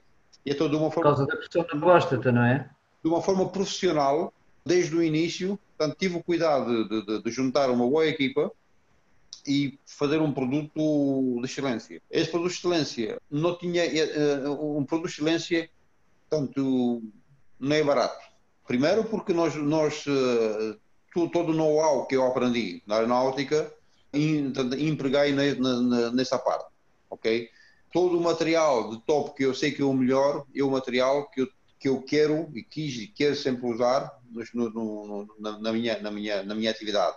Todo o rigor, todas as normas, todas as regras que cumpria na aeronáutica, quero cumprir na minha parte. Ou seja, isto tudo são coisas, ah, e, e- e mais, e todo o processo de fabrico é tudo handmade, ou seja, leva bastante tempo, leva muito tempo, mas é tudo feito ao pormenor, ou seja, tudo colocado ao milímetro, tudo feito a décima, não há falhas. E fazer assim uma, uma comparação, se calhar, pronto, uma, uma comparação, por exemplo, no, o Opel Corsa, por exemplo, não tem o mesmo valor comercial que um Rolls Royce ou um Bentley. Exatamente. O Bentley não é só para a marca, mas o Bentley é todo feito à mão, ou seja, estamos a falar de coisas diferentes. E nesse caso eh, é a mesma coisa.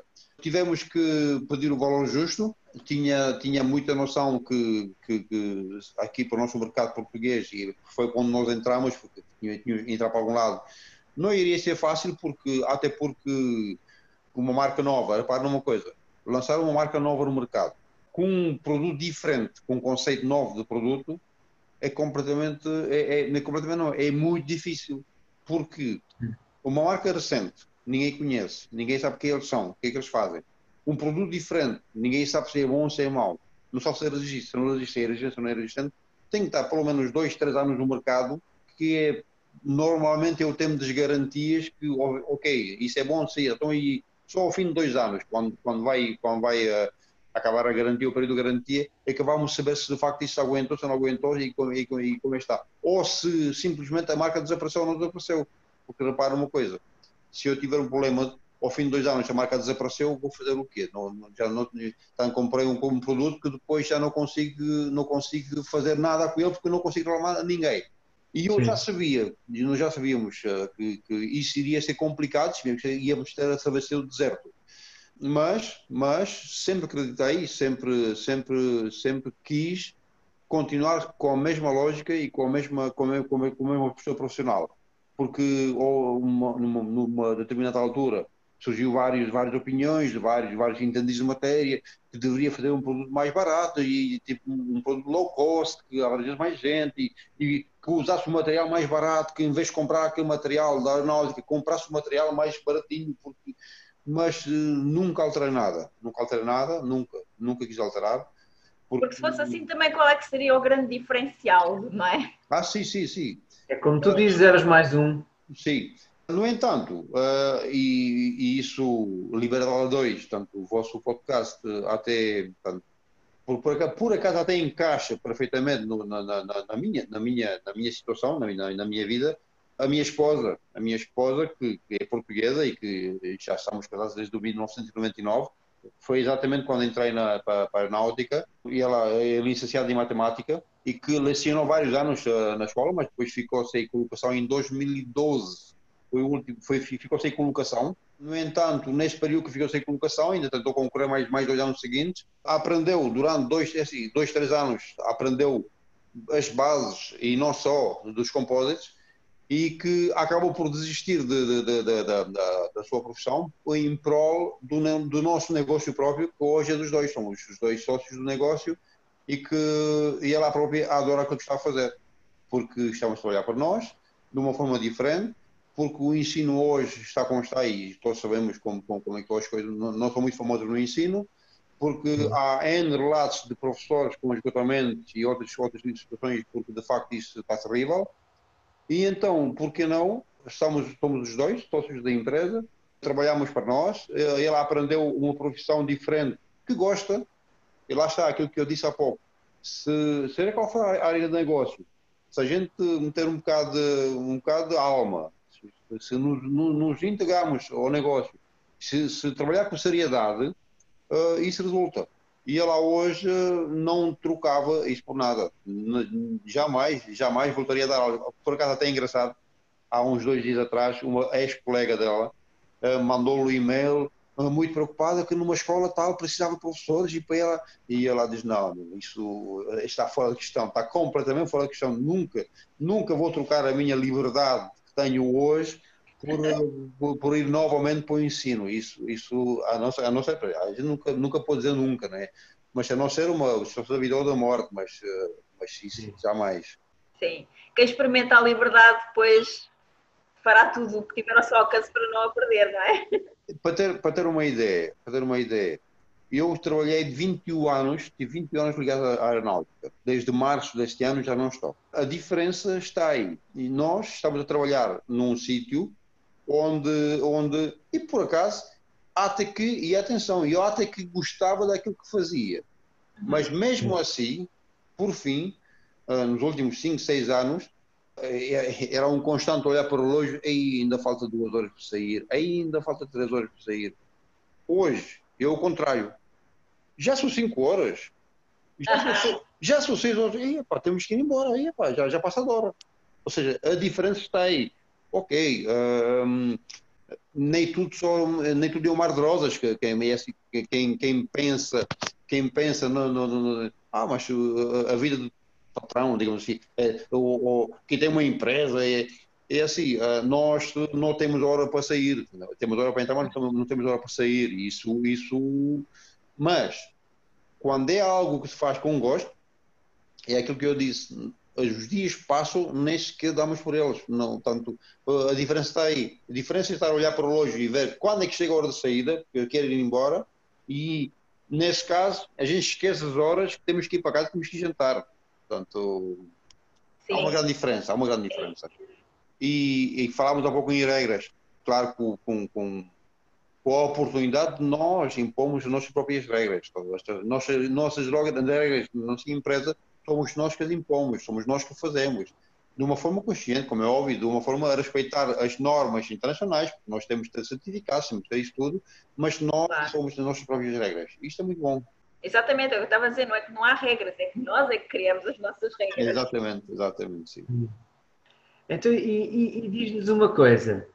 Hum, entretanto, nós vemos uma uma ou várias das revistas internacionais da especialidade a desenhar uma bicicleta de sonho, né? como se vê no futebol, a equipa de sonho, que era o Ronaldo, o Messi e tal. Então nós vemos revistas internacionais a bicicleta de sonho. O quadro é de o, uh, os pedais são daquilo, as rodas, uh, os pneus são de outra marca. E o sling é Jebu. Ou seja, vocês uh, conseguiram atingir um estatuto a nível mundial de o selim de sonho de uma bicicleta, e estamos a falar de bicicletas que custam acima de 4 mil euros, portanto, o selim de sonho é Jalu. Como é que vocês conseguem entrar, porque estamos a falar, né? Quando estamos a falar à, à escala mundial, estamos a falar em grandes fabricantes de bicicletas. E vocês, a nível mundial, o selim de sonho, há as rodas de sonho, há o que for de sonho, mas o selim de sonho de uma bicicleta de sonho é vosso. Como é que se chega aí? Para além de ser o selim mais leve do mundo, não é? Mas como é que é esse reconhecimento a nível mundial? É, exatamente, exatamente. Yes. Cá em Portugal, eu acredito que cá em Portugal as pessoas não têm noção que o melhor selim do mundo é feito em Portugal, é feito em Alhandra, é feito por ti e que no estrangeiro procura-se um selim português feito em alheta, porque é o melhor se eu quero ter a melhor bicicleta, eu escolho as melhores peças e o selim é feito em Portugal. Como é que se atinge esse reconhecimento a nível mundial? Bem, como é que se atinge? É como, como disse há pouco, com muito trabalho, com trabalho sério, com muito cuidado nos pormenores. Ou seja, toda aquela parte que os outros os outros uh, desprezam e não dão importância, nós damos importância. Para ter uma ideia, um, eh, os nossos selins estão iguais. O acabamento superior e, o, e se virar o selim contrário, a parte de baixo e a parte de cima são iguais em termos de acabamento. Estão perfeitos. Sim.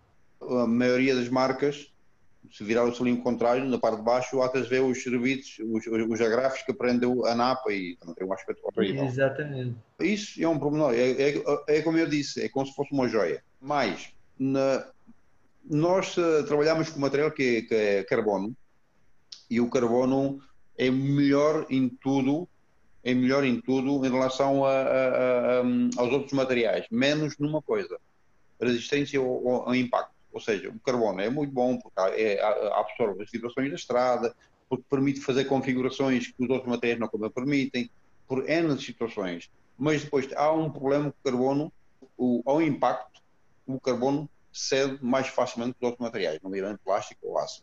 O que acontece? Nós sempre, e é isso, e isso vai da cultura japonesa, nós quando, tiver, quando temos um problema, que surge, que surge como é óbvio, eu, eu, todo, todas as marcas têm problemas de, de, quebra de material, de problemas de, de, de, de N problemas que têm nos, seus produtos, nós também temos, mas nós, uhum. cada problema que temos, uh, olhamos para ele como uma oportunidade de melhoria. Quando chega uma reclamação de um sling que quebrou, porque teve um problema qualquer, e eu olho para esse sling e eu, eu quero analisar o sling para perceber o que é que correu mal e para perceber o que é que eu posso melhorar, se posso melhorar alguma coisa.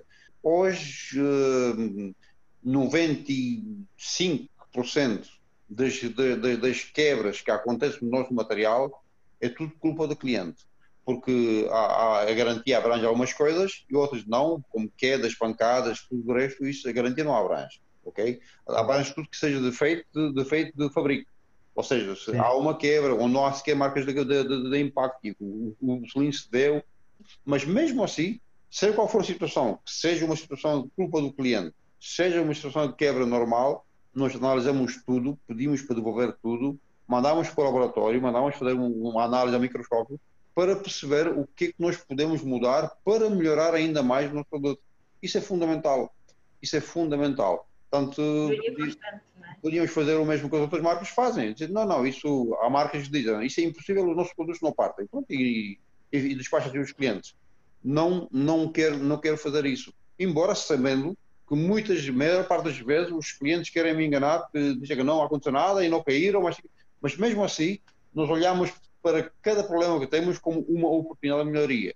Isso é fundamental. Agora, o que é que, como é que nós, como é que chegamos, como é que chegamos a, a, a, digamos assim, estar nas bocas do mundo? Como eu disse, é assim, a nossa marca é recente. Registramos a marca em 2013, portanto, estamos, temos sete anos de marca e sete anos de negócio. E nos últimos três anos é que demos assim, um grande salto. No início, como, como já tinha dito, entramos no mercado com um modelo de Slim, tínhamos pouca, pouca, pouca oferta, pouca oferta, e também foi o ano, digamos, o ano zero, também foi para perceber o que é que o mercado esperava de nós e o que é que nós também esperávamos do mercado, para perceber um bocadinho, parte a parte, como estávamos no mercado. Através das redes sociais. E através, nós, desde que lançámos a nossa marca em 2013, eh, logo, logo no início, mesmo sem nenhuma venda, fizemos logo o site, ou seja, logo a, a marca teve que ter logo um site, porque, como é que é dizer, é muito mal quando se tem um produto de muita qualidade e quando alguém vai à procura e nem sequer tem o site, quer dizer que isso é algo que não é, é algo que não é sério, é algo que é muito pequeno, é algo que é uma coisa artesanal. E não é isso que nós pretendemos. Nós, nós queremos passar a imagem de algo profissional, muito profissional, ok? Portanto, logo desde Isto há sete anos. Isto, isto há sete anos. Sim, há sete anos, logo, logo quando lançamos a marca, logo no mesmo, no mesmo tempo fizemos o site. Ou seja, logo, logo, logo, as duas coisas, para quando alguém fosse pesquisar pela marca, encontrasse logo um site dessa marca. Porque hoje em dia, qualquer coisa que nós, que, que nós queremos pesquisar na internet, vamos ver se existe algum site, certo? Se não, Exatamente. Se não existir um site, nem sequer procuramos mais, porque aquilo é algo que, pronto, ou, ou é uma página Facebook, ou assim, isso não tem, não, tem, não, tem, não tem um peso de uma marca. Agora, nós, há sete anos, quando entramos no mercado, a primeira coisa a fazer, fizemos logo um site. Um site, tivemos sorte de, de, de, de a pessoa que fez o site até que é bastante criativo e o site ficou bastante apelativo e uh, isso foi fundamental. Ou seja, aos poucos, depois, através das redes sociais, começámos a, começámos a, como é que é dizer, começou a haver curiosidade acerca nossa, aos poucos a nossa, a, acerca da nossa marca. Porquê? Porque rapidamente conseguimos fazer um slim com 45 gramas, que isso era mesmo o mais leve do mundo, mas com uma grande diferença. Uma grande diferença daquele, daquele inicial de 60 gramas, conseguimos algo Sim. muito mais leve ainda. E isso despertou logo curiosidade, sobretudo do mercado asiático. Uh, estamos a falar do Japão, estamos a falar da China, começaram a entrar em contato connosco, algumas lojas chinesas, algumas lojas japonesas, porque de facto queriam, queriam saber mais sobre o nosso produto, que tinha visto não sei onde, numa página qualquer, de alguém que partilhou e que estavam muito intrigados com o peso dos nossos selins. E assim foi, assim aos poucos. Começámos a, começámos a, a ser, procurar-se também revistas Uh, e isso, isso, é engraçado porque, embora no início nós tivemos alguma, algum destaque na imprensa nacional, na, na altura algumas revistas de especialidade portuguesas através de alguns conhecimentos que tínhamos de, de, de pessoal da loja que conhecia as revistas e que nos fizeram o favor de nos uh, arranjar algum, algum, algum, algumas reportagens das revistas, uh, na altura que nos chamavam malucos aqui em Portugal, porque íamos fazer algo que nunca ia vingar, porque já havia muita coisa lá fora e a gente nunca tinha hipóteses com os gigantes de, dessa, dessa matéria e na altura não tínhamos nenhuma credibilidade em Portugal, começaram a surgir os primeiros, os primeiros interessados do estrangeiro em querer visitar, em querer fazer alguma reportagem, em querer escrever sobre nós, porque achavam, achavam super interessante, num país com nenhuma tradição uh, no mundo das bicicletas, uh, aparecer de repente algo tão específico tão, e tão especial. Qual é que é o problema e, e qual foi também uma, uma, da, qual foi uma das uh, mais-valias da nossa marca? Hoje em dia, 99% do mercado mundial de, do ciclismo é tudo fabricado de Taiwan ou China. Tudo. Sim. As grandes marcas que vocês conhecem, tudo que seja marca gigante, manda tudo fabricado em Taiwan. Aliás, Taiwan é a meca do ciclismo, ok? Em termos de uhum. fabricação. Mas isso depois tem um problema, é que as pessoas e os europeus em geral, e não só, não só europeus, mas, mas os próprios taiwaneses, os próprios chineses já estão fartos e não confiam muito nos produtos feitos lá. Porque repara uma coisa, epá, se eu vou comprar um Ferrari eu, eu quero que o Ferrari seja feito na fábrica da Ferrari. Eu não quero que seja feito na China e que depois vai lá à fábrica e é pintado e depois vende como sendo Ferrari. Porque eu sei que aquilo não foi feito lá. Eu estou a pagar aquilo, mas sei que aquilo foi feito, não foi feito lá. Ou seja, acaba por ser uma espécie de aldrabice. Porque Sim. de facto estou a comprar uma marca norte-americana famosa, mas sei que aquilo não foi fabricado lá, foi fabricado noutro sítio em série. Ou seja, estou a comprar algo sem alma. Digamos, é como se comprasse algo que não tem alma, não tem. Não, não me diz muito. Está lá a marca, sim senhor, mas. E de repente aparece algo tão diferente, fabricado em Portugal, fabricado à mão e em Portugal. Isso é um pouco como algumas marcas italianas que fabricam ainda, teimosamente, e bem, e ainda bem, fabricam na Itália, que é Pinarello, que é, que é, é com Lagos, algumas marcas de referência mundial que eles continuam a fabricar nas suas fábricas na Itália. E nós, Sim começamos a fabricar o nosso produto aqui em Portugal. Aliás, ainda hoje, a nível de selins, já, já vai havendo alguns outros, outros componentes, mas nós somos a única marca portuguesa que fabricamos aqui em Portugal os nossos produtos. Existe algumas rodas que há poucos anos começaram a fabricar aqui em Portugal, em carbono, mas em uhum. termos, de compósitos, compósitos, nós fabricamos hoje guiadores, fabricamos espigões, fabricamos selins somos a única marca portuguesa que fabricamos cá em Portugal as nossas coisas. Portanto, mandamos vir o material e fabricamos cá. E isso teve muito impacto lá fora, porque de facto, para quem já está parte de, de, tudo que vai da China e de, e de Taiwan, isso foi tipo uma lufada a fresco. Foi assim uma coisa, foi uma coisa diferente e então espetou curiosidade. E um, curiosamente, um, há coisa de três anos, há, uh, sim, fez em maio, fez, não, fez, fez uh, dois anos, há dois anos, nós dois anos, tivemos uma, uma o, recebemos um e-mail de um francês, de uma revista francesa, de uma das maiores revistas francesas de especialidade, que estava uhum. interessado, estava muito interessado, aliás, fez em janeiro deste ano dois anos, sei que é. Queria vir a Portugal fazer uma entrevista, queria visitar a fábrica, queria fazer, queria tirar umas fotografias, queria publicar sobre nós. Na altura, foi, digamos, foi um momento decisivo no nosso negócio, porque até lá o nosso negócio começou com muitos negócios em Portugal e no mundo numa garagem, e nós estávamos numa garagem, agora trabalhar com todo o rigor, mas era uma garagem, não deixava ser uma garagem, e então tive, tivemos que reunir, reuni com, com, com a minha esposa e disse, olha, nós temos duas hipóteses, ou matamos agora o negócio e ficamos por aí como os pequenos artesãos, fazemos umas coisas engraçadas, ou então, se quisermos dar o salto, temos que evoluir uma fábrica. Não podemos continuar aqui na garagem. Porque se vamos receber a pessoa que vai de fora, que vai fazer uma reportagem sobre o selim XPTO mais leve do mundo, só feito com uma tecnologia diferente, se ele vê o sítio onde é que eles são feitos, matamos logo o negócio. Porque é assim, se tens um bom produto, e um produto de qualidade, de excelente qualidade, as condições onde é fabricado e as instalações têm que acompanhar. Nem o produto Sim. tem que estar em cima, mas nem instalações têm que estar em cima, ou seja, tem que estar em paralelo. Se tiver um bom produto, tem que estar num sítio digno e num sítio com a mesma qualidade. Porque hum, pensamos assim, hum, eu posso conhecer o melhor mecânico do mundo automóvel, mas uh, se eu vou à oficina e a oficina está toda desarrumada e está toda, não, é, não é ponta para onde pega, se calhar não deixar o carro, porque não, não confio. Uhum. E uh, se eu estou se eu estou a trabalhar com um produto, um produto de alta qualidade, um produto de, de excelência, eu tenho que ter as condições também e instalações dignas para isso. E então, nessa altura, nós uh, alugámos o espaço, transformámos o espaço rapidamente, transformamos o espaço numa fábrica, uma pequena fábrica, onde ainda hoje estamos, e recebemos o, recebemos o, o tal jornalista francês, que ficou tão impressionado que dedicou-nos três páginas na revista. Fantástico. Uau. E depois isso, depois isso, lá está.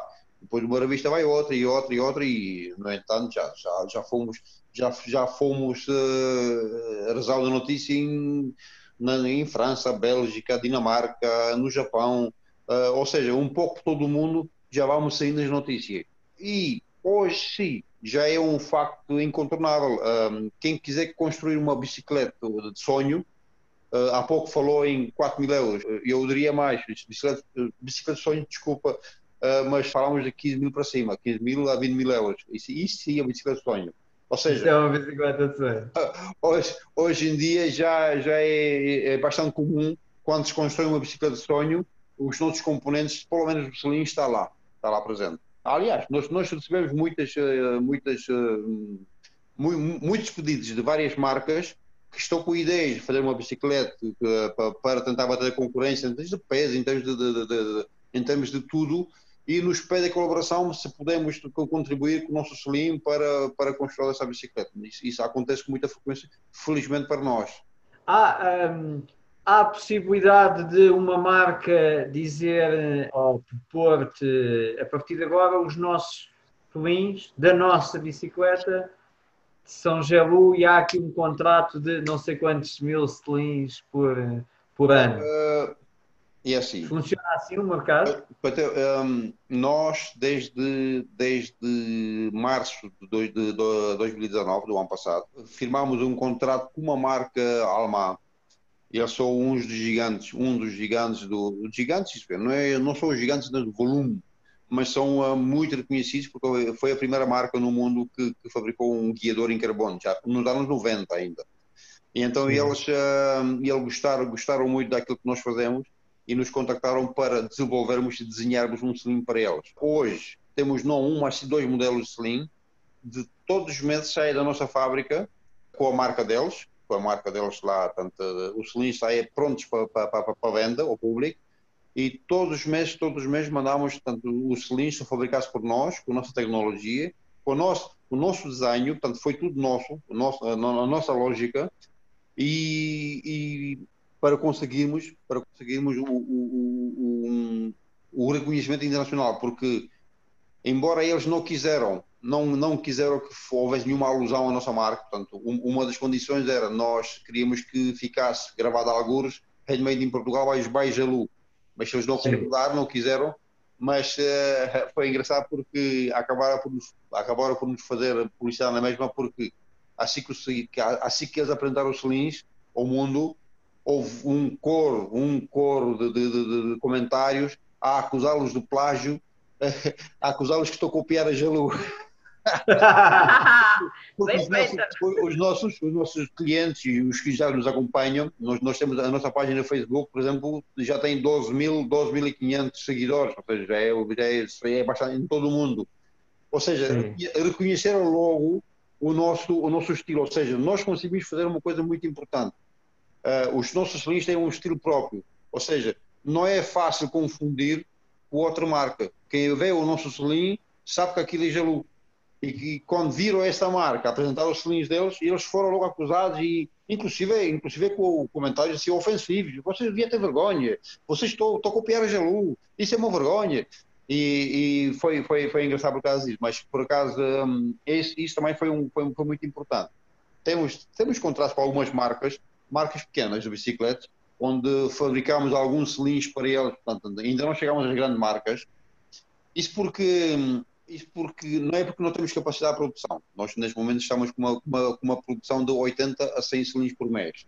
Já é bom, tendo em conta que o primeiro ano fizemos 12 selins. Portanto, primeiro ano, em, em 2013, fizemos, fabricámos num ano 13 selins apenas. Então, desde o momento fabricamos 80 a 100 por, por, eh, por mês.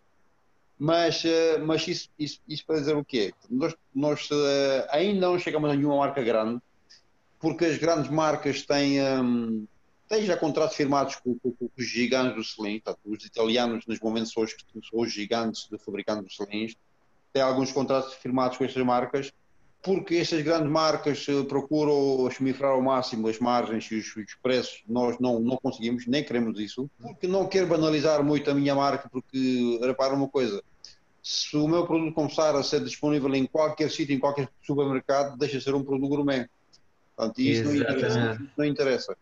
Porque, por exemplo, para ter uma ideia, nós fabricamos isso por mês, mas só fabricamos por encomenda, ou seja, só depois de entrar em encomenda que nós avançamos com o fabrico, porque não temos sequer em estoque, não fabricamos para estoque e o tempo de entrega leva 3, 4, 5 semanas às vezes. Portanto, porque é um processo longo e porque temos bastante trabalho, felizmente para nós.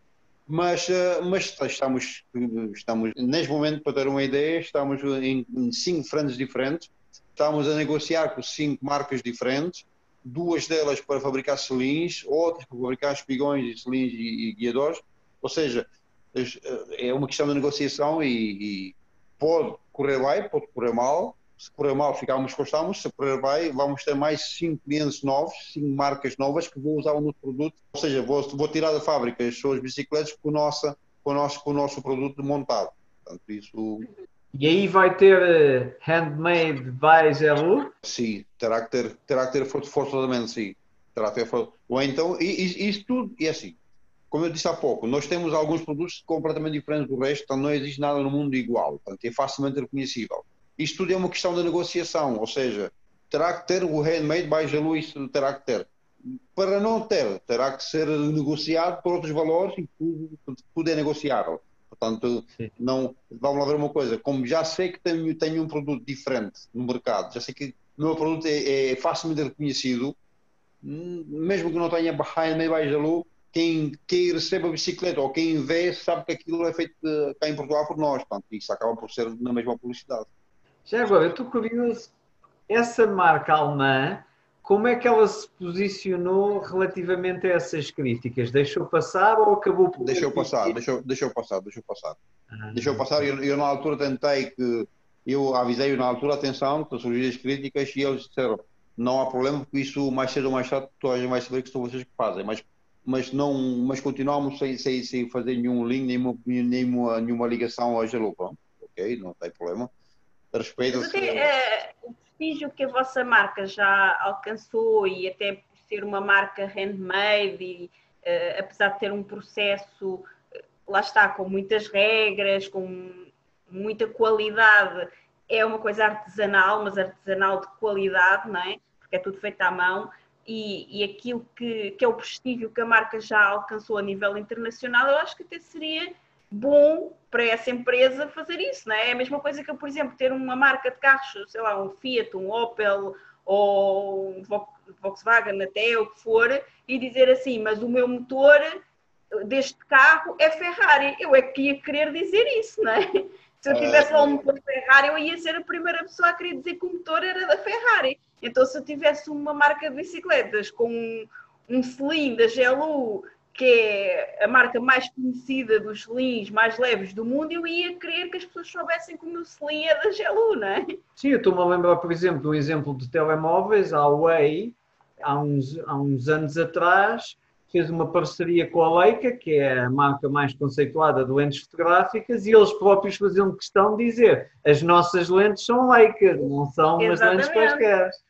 Portanto, até a nível de posicionamento, pessoalmente acho que seria mais interessante da parte deles dizer que o Selim é Jabu, tal como a Huawei fez. Mas, mas há aqui um pormenor, é que a Leica, não sei, seguramente terá 100 anos ou mais.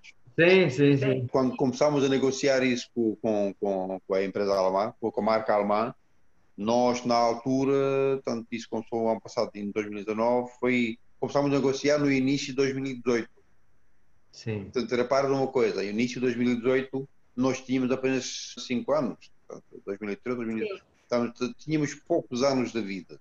e nestes poucos anos da vida não tínhamos ainda assim, muita credibilidade, porque éramos jovens no, no mercado. Ainda hoje, ainda hoje, somos descobertos todos os dias por muita gente que nós.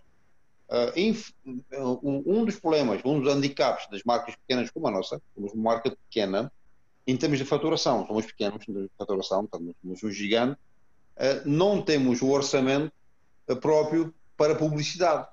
Ou seja, é difícil, por exemplo, fazer frente às grandes marcas que têm um orçamento de, de, de, de, de milhões para todos os anos fazer publicidade. Nós não podemos fazer essa publicidade, não temos, não temos orçamento para isso.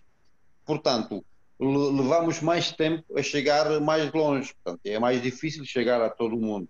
Há muita, muita, muita, imensa gente que nem sequer conhece, nem sabe que nós somos.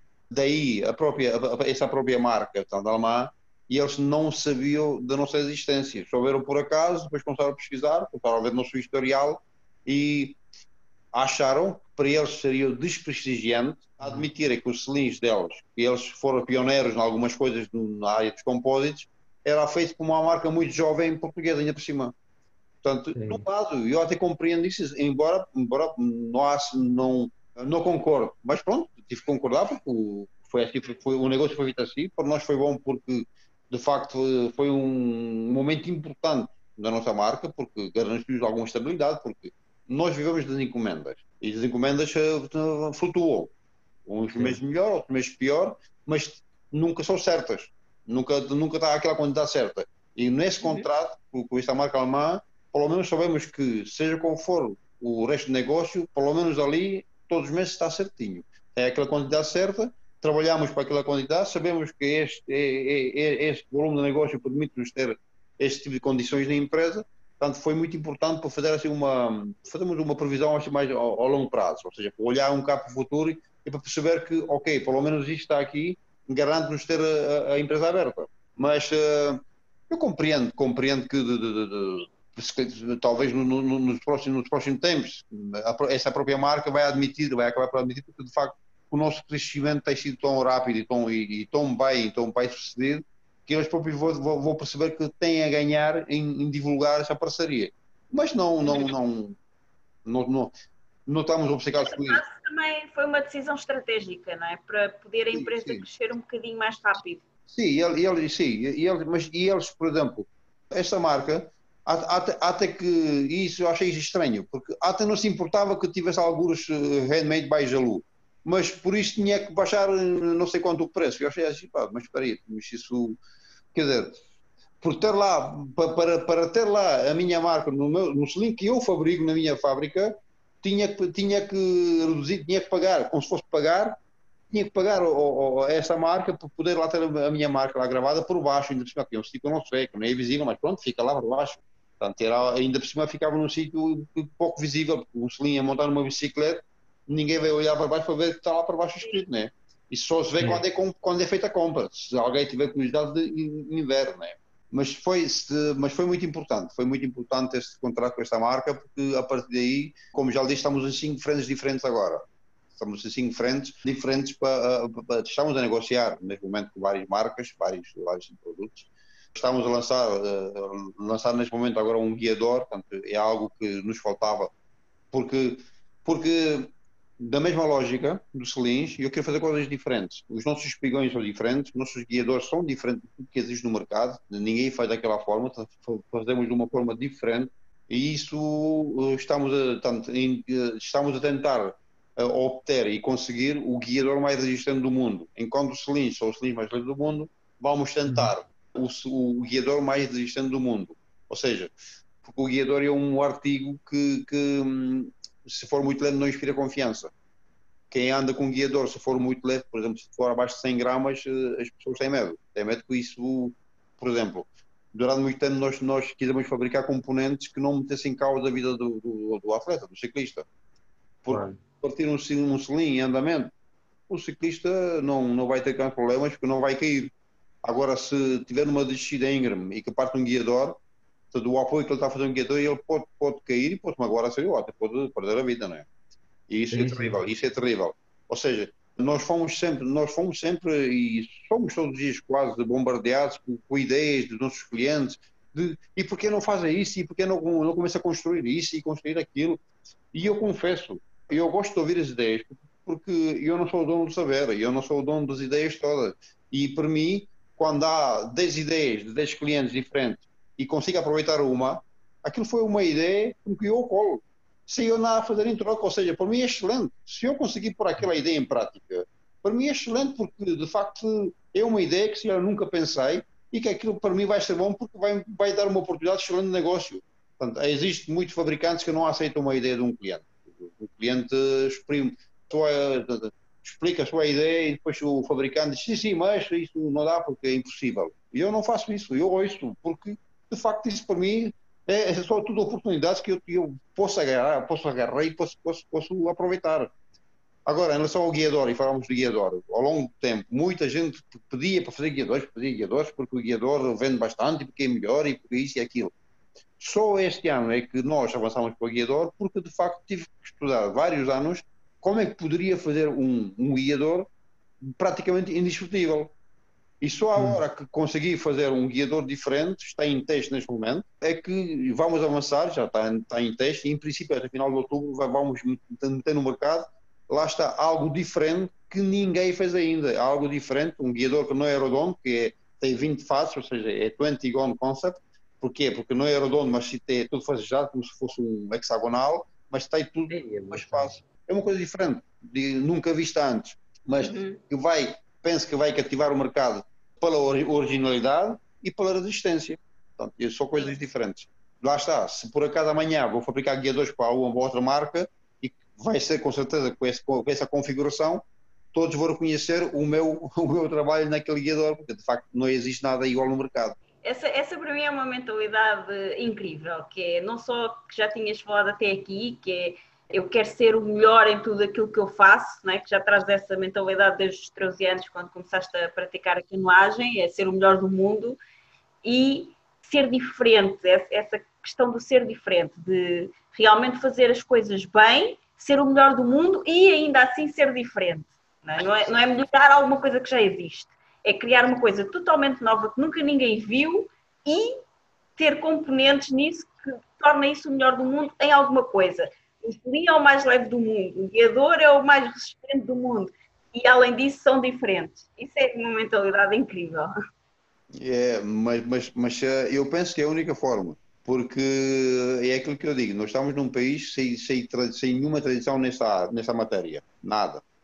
Não existe nada em Portugal igual.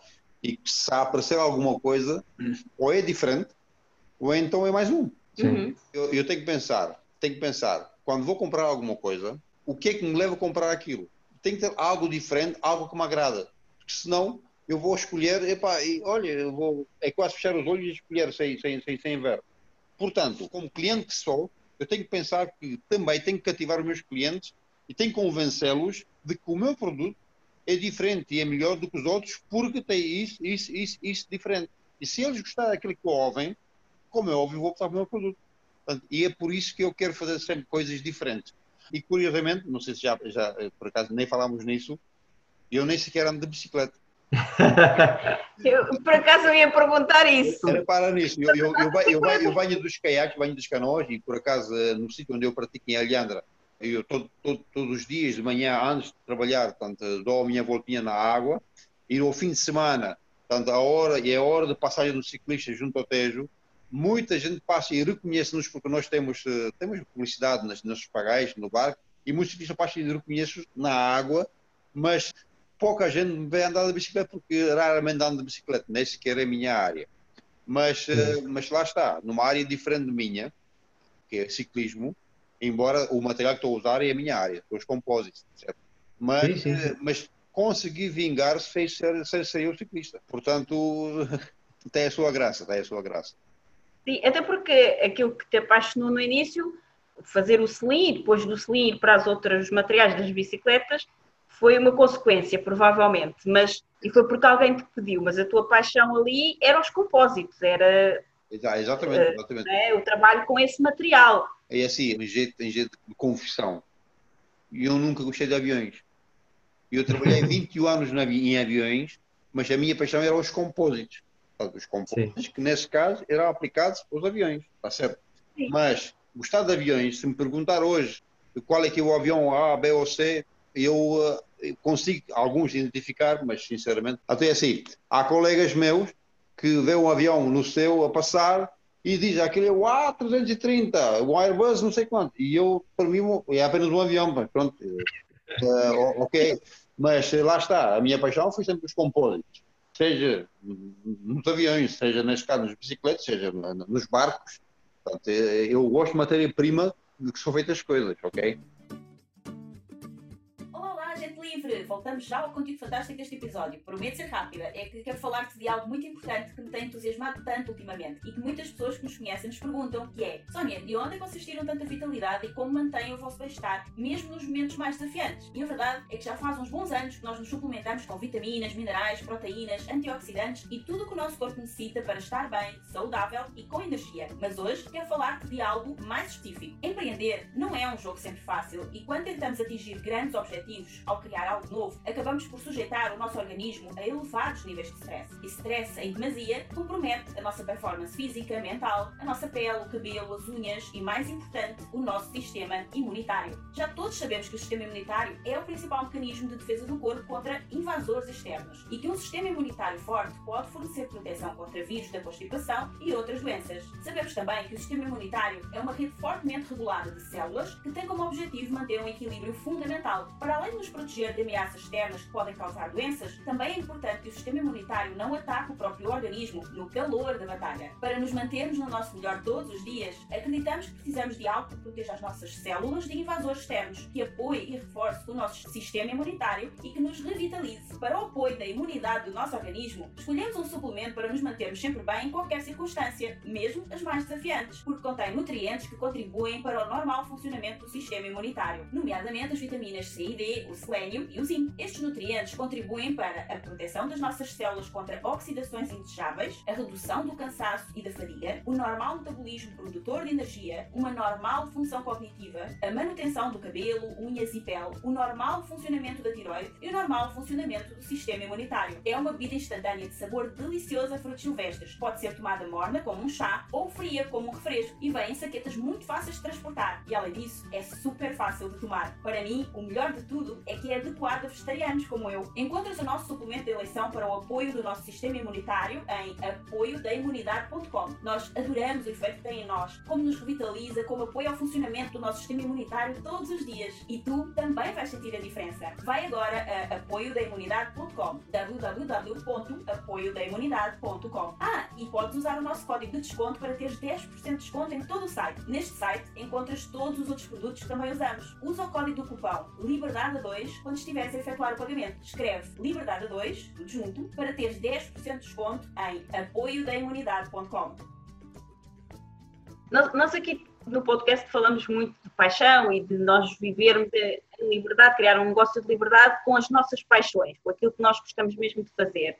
Mas há uma coisa que, e aí vou buscar outra vez a parte da tua história da canoagem e de quando percebeste que não irias conseguir os teus objetivos na canoagem e decidiste voltar-te para outras áreas, que é nós para vivermos da nossa paixão, ela tem que também ter uma forma de nos dar dinheiro. É? Então foi muito interessante como tu, ok, a minha paixão é remar, mas se eu não, não vou longe, se eu não vou ter um futuro como eu quero para a minha vida, a remar, que outras coisas é que eu também gosto, onde me posso aplicar. Então descobriste a questão dos compósitos. E aí já tanto faz. Pode ser aviões, que tu nem sequer gostas muito, pode ser bicicletas, que tu nem sequer costumas andar, mas o que interessa ali é o material com que tu estás a trabalhar, porque essa é que é a tua paixão. E tu descobriste uma forma da tua paixão te dar dinheiro. E isso é fundamental. Mas repara uma coisa, eu, ah, de facto, a minha área, a minha, a minha área em quatro atleta foi sempre os barcos, o meio náutico. E muita gente pergunta, ah, então, mas porquê é que não fabricas barcos? Também tinha essa dúvida. Ora bem, é exatamente por uma, por uma questão uh, racional, uma questão lógica. O mercado de canoagem é um mercadinho, digamos assim, comparativamente com o mercado do ciclismo. Porque em qualquer sítio do mundo existe uma bicicleta, isso é impossível não haver bicicletas, em todo lado há bicicletas, e cada vez mais, felizmente, uh, as pessoas estão viradas mais para, para, para, para, as bicicletas, em todo, em todo o mundo. Enquanto canoagem tem que haver condições específicas, tem que haver água, tem que... é diferente, ou seja, não é, não é tão lucrativo, e falámos, falámos no, no dinheiro que é, a minha paixão podia-me trazer portanto, benefícios financeiros, uh, o mercado dos barcos é claramente muito inferior em termos lucrativos do, do mercado do, do, do ciclismo. Sim. Ok, entrar no mercado do ciclismo foi um acaso, foi, foi, uma, uma, uma, uma foi um, uma, feliz, uma feliz aposta, foi um desafio. E foi o agarrado de uma oportunidade Sim, também, não é?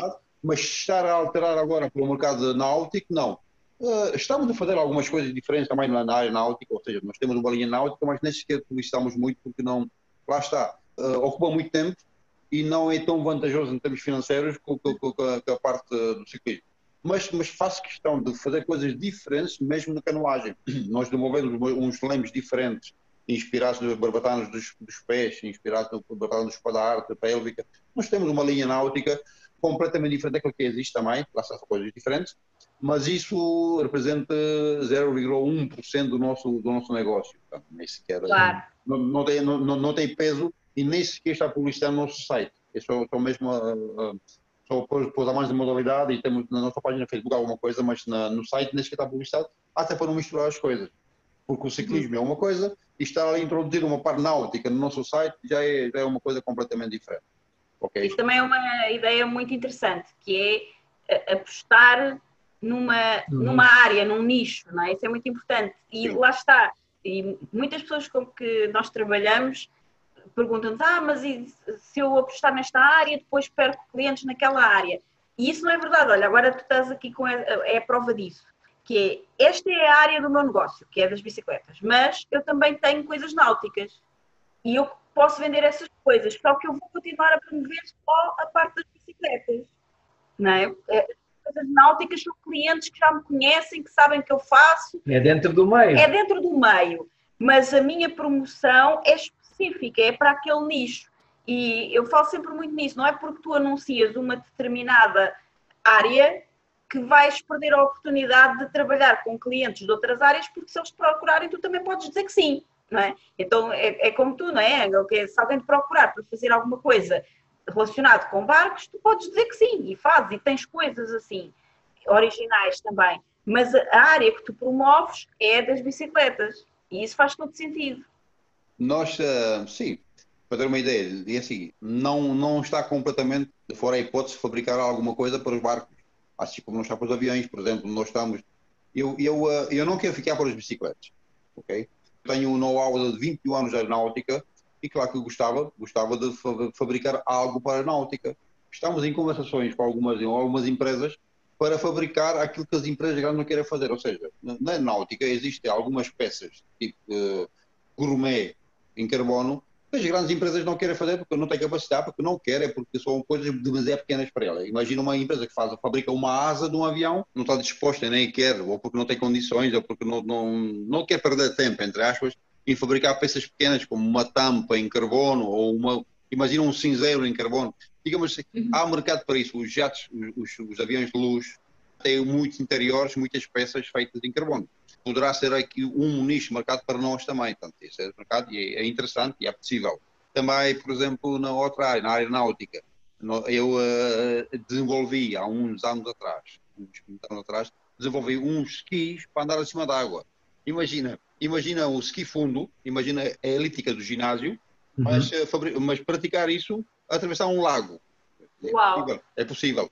Isso aí, isso é impossível. Essa hora, cheguei a essa hora, está impossível. Portanto, a é náutica é algo que não existe. Eu inventei isso, desenvolvi uns skis, mas há um problema só nisso. É um bocado lento. Ou seja, é um bocado lento e, e um, precisa ser desenhado num programa que é a dinâmica dos fluidos. Lá está. Fazer alguma coisa tem que fazer com muita qualidade e com, com, com seriedade. Então, no, fazer por fazer não vale a pena.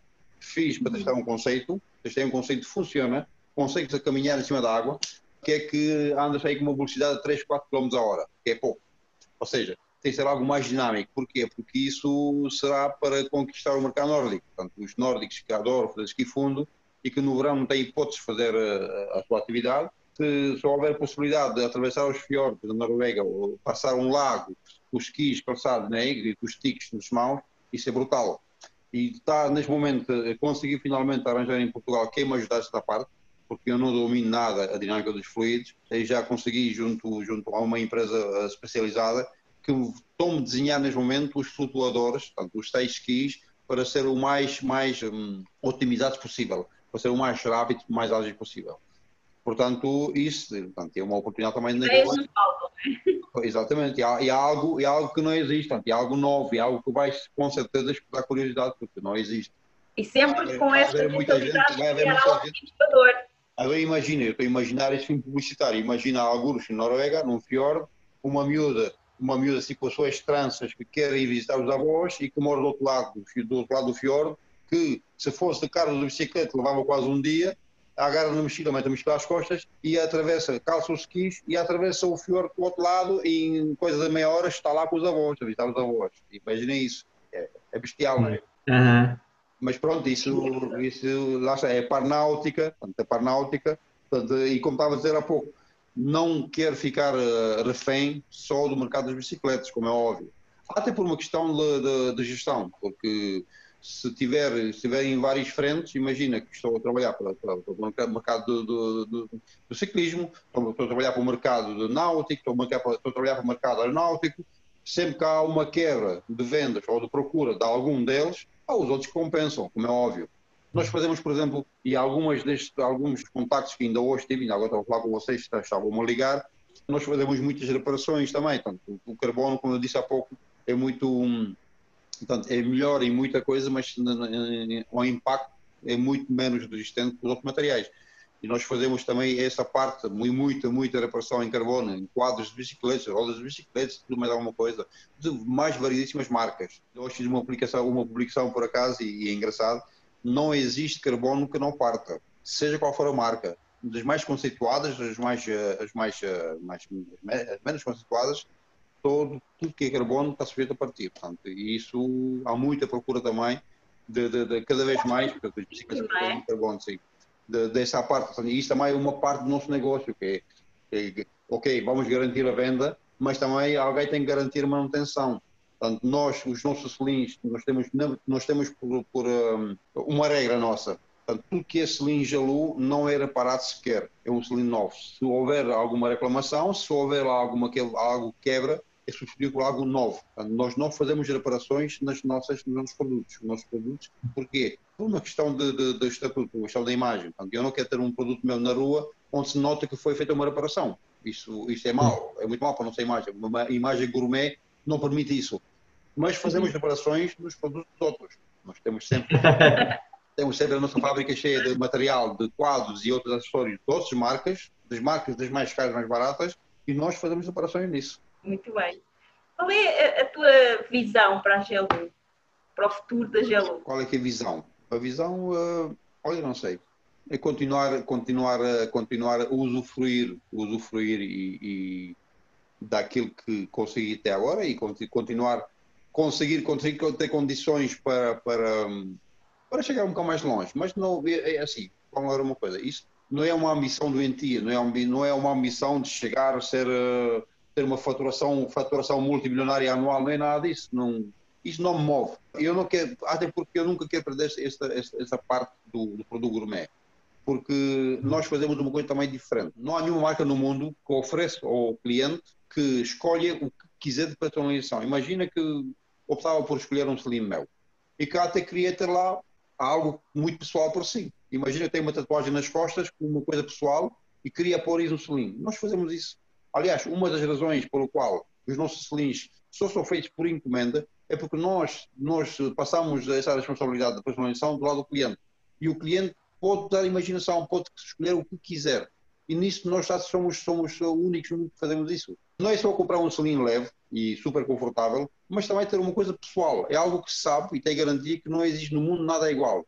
Aquela peça é uma peça única. É uma peça que mais ninguém no mundo é igual. Isso é fundamental. E se nós vamos, vamos pensar em triplicar, quadruplicar a nossa produção, temos sempre que ter atenção que não podemos perder isso, ok? A, a produção massiva em série muitas vezes eh, eh, choca com essa parte pessoal. E mesmo que amanhã apareça mais um ou dois contratos grandes que nos obriga a duplicar a nossa produção ou triplicar a nossa produção, tem que ter sempre em atenção que tem que ter esta parte, que foi por aí que nós começamos, foi por isso que nós evoluímos, e quero manter sempre essa parte do, do cuidar do cliente, do tratar bem o cliente, do, do, do oferecer ao cliente aquilo que ele não encontra mais lá nenhum e que nós conseguimos encontrar. Portanto, isso às vezes, às vezes que quando se pensa em multiplicar a produção, tem que ser sempre muita atenção a isso, ok? E há outra questão depois, você falou há pouco dos Ferraris, é verdade, é Ferrari porque se quiser um Ferrari tem que ir a um sítio específico, não consegue ir aqui a, a qualquer estação automóvel e encontrar um Ferrari, certo? E, e, a questão da produção massiva de uma marca pode levar a, a esse risco, ou seja, se começar a encontrar o meu selinho no Sport Zone, no Decathlon, em qualquer sítio, em qualquer lojazinha, deixa de ter, um, perde a mística, perde, perde, perde o charme, digamos assim, porque é algo que se encontra facilmente em qualquer sítio. Portanto, o futuro, não sei. Sinceramente não sei, não faço ideia. Sim, mas é, pelo que me respondeste, nos respondeste é exatamente isso. Manter cliente no centro, é ter essa visão de ter um produto personalizado, de alta qualidade, uma coisa única no mercado que não se encontra em mais lado nenhum. Você sabe que muita gente nos diz que ah, vocês os mais, o mais difícil fizeram. E é verdade. De alguma forma, não foi fácil, como já disse há pouco, entrar no mercado, uma marca nova, um nome, nome de uma marca nova e com um produto novo, não é fácil. Foram duas coisas ao mesmo tempo. Se, por exemplo, agora a Nike ou uma qualquer marca gigante lançar um produto novo, a partida vai ter aceitação porque já é conhecida. Agora, quando uma marca desconhecida que aparece pela primeira vez e lança um produto diferente, que não existe no mercado, há no mínimo desconfiança, que ninguém conhece. Sim. E quando nos dizem que o mais difícil vocês já fizeram, está no mercado, e está no mercado mundial, e vender, para terem, para terem uma ideia, já vendemos para quase 40 países diferentes. Ou seja, nós, a nossa produção, a exportação, contabilizámos no, no final do mês passado, já tínhamos 38 países diferentes, e já exportámos. E é verdade, se calhar o mais difícil fizemos e não fizemos, porque o mais difícil é agora, é continuar a manter a mesma qualidade e continuar a manter a mesma, a mesma confiança dos clientes. Portanto, isso é um desafio constante. Portanto, nós não podemos pensar assim, ok, agora chegamos lá, somos os mais leves do mundo, temos uma coisa diferente e estamos muito bem e não precisávamos de nada. Não, nós, nós, o desafio é continuar a manter isso. Isso é, isso é como na alta competição, na verdade. Portanto, o mais difícil não é chegar a ser campeão, o mais difícil é, é manter muitos anos campeão. Portanto, isso, então, o, o verdadeiro desafio começa agora. Porque quando, quando, quando chega a um certo patamar, quando nós chegamos, uh, já, já somos exemplos para os outros, eu vou querer fazer igual. Portanto, eu vou ter que sempre atenção, sempre, sempre, sempre com atenção, não deixar a concorrência aproximar-se, estar sempre, sempre a servir bem aos meus clientes, isso é sempre o mesmo sempre. Até porque tu disseste, por exemplo, que quando começaram no primeiro ano foram 13 selins em um ano, o que dá muito pouco 12, mais do que um selim por mês. 12. 12. Ou seja, foi um selim por mês. Quer dizer que um mês inteiro para aperfeiçoar a qualidade e estar a trabalhar em um único selim, praticamente. Não é? é Agora vocês fazem 80 a 100 por mês e a manter a mesma qualidade. Então agora é que começa realmente o desafio, porque é o aumento, não é? o crescimento da empresa, o passar para 80 por, de 12 por ano para 80 ou 100 por mês, para depois, se calhar, daqui a uns tempos, 200 por mês, 300 por mês, e continuar a manter a mesma personalização, o mesmo atendimento ao cliente, a mesma qualidade que sempre tiveram. Aí é que eu acho que está o grande desafio. Aí está o grande desafio. E sabe que Portugal está cheio de talentos. Há muita gente talentosa, muita gente tem talento para fazer várias coisas. São os eh, artesãos que nós vamos visitar uma feira de artesanato encontramos lá várias pessoas que têm muito jeito para, fazer, para, para, fabricar alguma coisa. O grande desafio começa exatamente quando se passa de um produto feito à mão em pequena escala e quando se tenta passar produzir esse produto em grande escala. E muita gente, muitos artesãos nunca passam disso mesmo porque não têm capacidade, nem conhecimento, nem, nem condições para reproduzir este produto por 10 ou por 20 ou por 30. Ok? E nós, felizmente, felizmente, de uma forma sustentada, conseguimos fazer essa passagem de, de um produto por mês para 80, 100 por mês. Portanto, é isso, é isso, é isso que eu digo. O mais difícil, e o mais difícil de conseguir, conseguir um negócio próprio e conseguir que o negócio cresça, é exatamente a passagem de quando quero, quero multiplicar aquilo que eu consigo fazer e que tem jeito de sem fazer, mas multiplicar por muito e sem perder a qualidade. Ok? Exato. Porque isso. Há sempre, em cada fase do negócio há as dores de crescimento, não é? E cada fase é uma fase diferente, uma fase nova, mas não é porque já estamos no negócio há mais tempo ou que já temos mais experiência que não é difícil, é, continua a, a, ter os seus desafios na mesma, não é? Porque são coisas novas, diferentes. Por exemplo, uh, eu sempre, sempre, sempre acreditei no, no, neste, neste negócio, sempre acreditei na, na, que isso iria vingar, mas, uh, mas sempre tive o cuidado de ter os pés, os pés baixos na terra, ou seja, muita gente no início dizia, então, mas por que não pedes um empréstimo ao banco e vais fazer, vais investir umas instalações boas e vais ter isto tudo? Qualquer 100 mil euros chega para fazer um investimento para poderes ter uma fábrica. E eu pensei, ok, eu até podia fazer isso, mas já voltamos atrás outra vez. Uma marca nova, com um produto novo, mesmo que eu tivesse instalações espetaculares, dois, três, quatro, cinco anos eu tinha que ficar à espera para atravessar o deserto. Ou seja, para eu poder chegar às pessoas, o que, que me adiantava ter uma fábrica hum, enorme, com todas as condições, se não tinha encomendas? Ou seja, ou seja, não fazia sentido sequer, logo antes de ter negócio, fazer um empréstimo para, para, para criar condições. Portanto, isso foi, teve que andar tudo, tudo em paralelo. Hoje, hoje, felizmente, de, de, graças a esta gestão, não devemos um cêntimo ao banco. Nunca precisamos fazer um empréstimo que seja de um euro ao banco. Nunca. Portanto, crescemos e não crescemos mais devagar por causa disso. É aquilo que eu disse. Primeiro tem que haver um reconhecimento do nosso trabalho e haver procura do nosso trabalho para a gente começar a produzir. E este Mas não sustentada. Ou seja, se eu, tivesse, se eu tivesse que investir, ok, eu, eu só conseguia a, a, a, nossa fábrica, que é um espaço alugado, mas é o nosso espaço, né? só consegui transformar Sim. aquele espaço para mim uh, há dois anos e meio. Mas, mas, mas se eu começasse desde o início e que fizesse desse, logo, logo esse passo no início para ter um espaço condigno e todas as condições, eu andava durante cinco anos a pagar uma renda ao banco sem vender nada, porque não tinha encomendas. Ou seja, não fazia muito sentido, embora compreendo que muita gente não tem essa noção. Muita gente, o primeiro passo que faz, ok, vamos pedir um dinheiro ao banco para a gente investir e depois vamos ter negócio. Mas qual negócio? Portanto, portanto foi, foi, foi um, a, gestão, a gestão disso foi, foi, foi extremamente bem pensada e também até porque na altura eu estava a trabalhar na aeronáutica, não vivia exclusivamente disso seria muito mais complicado se não. Coisa, também não te tiraste de cabeça. Não, não, não, não, não. Seria muito mais complicado se. Não... É isso? Se imagina que não trabalhava, não tinha o meu emprego, era muito mais complicado, como é óbvio, não é? Porque foram, foram muitos anos de muito sacrifício, porque trabalhava num lado e depois, quando saía daquele lado, ia dedicar ao meu negócio, até, portanto, e assim, era muito complicado. Exigia claro. muito tempo e muita dedicação.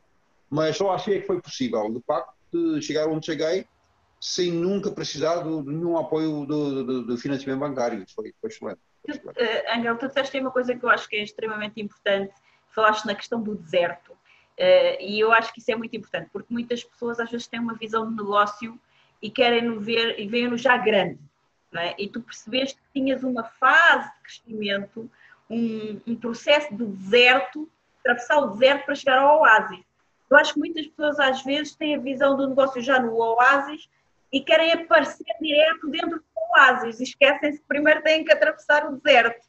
E tu levaste tudo isso em conta, tu sabias que sim, eu vou lá encontrar um oásis na frente, ou seja, tu sempre acreditaste que o teu negócio tinha pernas para andar e que ia vingar, mas sabias que tinhas que atravessar um deserto primeiro, tu não te iludiste com a ideia de que o, o oásis era já ali. Não, não, não, não, não claro que não e só, e só abandonei a aeronáutica quando, quando, quando percebi que finalmente tinha condições para. Porque é, é mesmo assim. Nós podemos ter os melhores do mundo em alguma coisa, podemos ter o melhor produto do mundo. Se ninguém nos conhece, ou se, ou se as pessoas ainda não confiam em nós porque não temos provas dadas, eh, de nada serve. Portanto, isso leva o seu tempo. Infelizmente, infelizmente é assim. Claro que eu também gostava uh, lançar um produto hoje e amanhã já ter sucesso, mas isso é impossível. Agora, com a marca já feita, a nossa marca está no mercado, já tem o reconhecimento, já é mais fácil lançar um novo produto e já ter, já ter, já, já ter curiosidade. Por exemplo, falávamos há pouco no guiador que vamos lançar agora em 10 meses, antes de o produto estar no mercado, antes de termos sequer valor atribuído, já temos várias pré-encomendas. Mas é diferente, porque já confiam no nosso trabalho, confiam nos nossos selins, confiam nos nossos espigões. Agora, chegou a vez do guiador e ainda por cima nós publicitamos o que é que estamos a fazer, explicamos o que é que vai ser feito, qual é que é a lógica as pessoas perceberam, como já conhecem a marca, confiam na marca, e antes do produto sair, já temos pré-encomendas. Isso é ótimo, é excelente. Mas isso levou sete anos. Exatamente, a construir. É muito importante perceber isso. Exatamente. Qual, qual é que consideras ter sido o teu maior fracasso até hoje e como é que isso te influenciou e como é que o superaste? Bem, o meu maior fracasso, acho que falei há pouco sobre isso. O meu hum. maior fracasso foi um, a, nível, a nível profissional, porque na verdade eu era um atleta profissional. Portanto, a nível hum. profissional, enquanto atleta, foi de facto não ter conseguido o meu grande objetivo, que era ir aos Jogos Olímpicos e, e ganhar os Jogos Olímpicos. Portanto, assim, não, não, se trata mais uma vez, não se trata de uma atitude arrogante, nem se trata de uma atitude de, de, de, de sonhar muito alto. Não. Portanto, nós temos metas muito altas para conseguir chegar o mais longe possível. Se a nossa uhum. meta for modesta, a gente não, não consegue nada. Nós temos pôr metas altas, altíssimas, para tudo que se ganha. Podemos não chegar lá, mas se chegar lá perto, é ótimo, é excelente, porque a meta era muito alta, mas chegamos lá perto. Agora, a minha meta foi sempre esta, enquanto atleta, enquanto jovem atleta. E o meu maior fracasso, de facto, não há dúvidas, foi não ter conseguido sequer ir a um, a um jogo olímpico, que eu sonho qualquer atleta de modalidade, de modalidade olímpica. Mas, como, como ele disse, eh, não foi fácil ultrapassar essa fase. Eu tive vários anos da minha vida a sonhar, e eu sonhava ainda hoje, de vez em quando sonho, ainda tenho lembranças, memórias de quando era atleta, dos meus colegas de seleção, dos meus, da minha juventude. Veja lá isso, o que é que me marcou. Mas, sim, uh, sim o maior fracasso foi isso. E, e diz uma coisa, será que isto é uma alucinação minha, ok? Será que o, a GLU pode ser, ou pode se calhar em estás a encarar a GLU como porque os Jogos Olímpicos, qual é o objetivo de um atleta ir aos Jogos Olímpicos? É ser um dos melhores do mundo, ou ser o melhor do mundo naquela modalidade. E, e se reparares, a GLU é um bocado os teus Jogos Olímpicos. Ou será que é isso? É, é o slim mais leve do mundo? É, agora vai ser o, o, o, guiador mais resistente do mundo?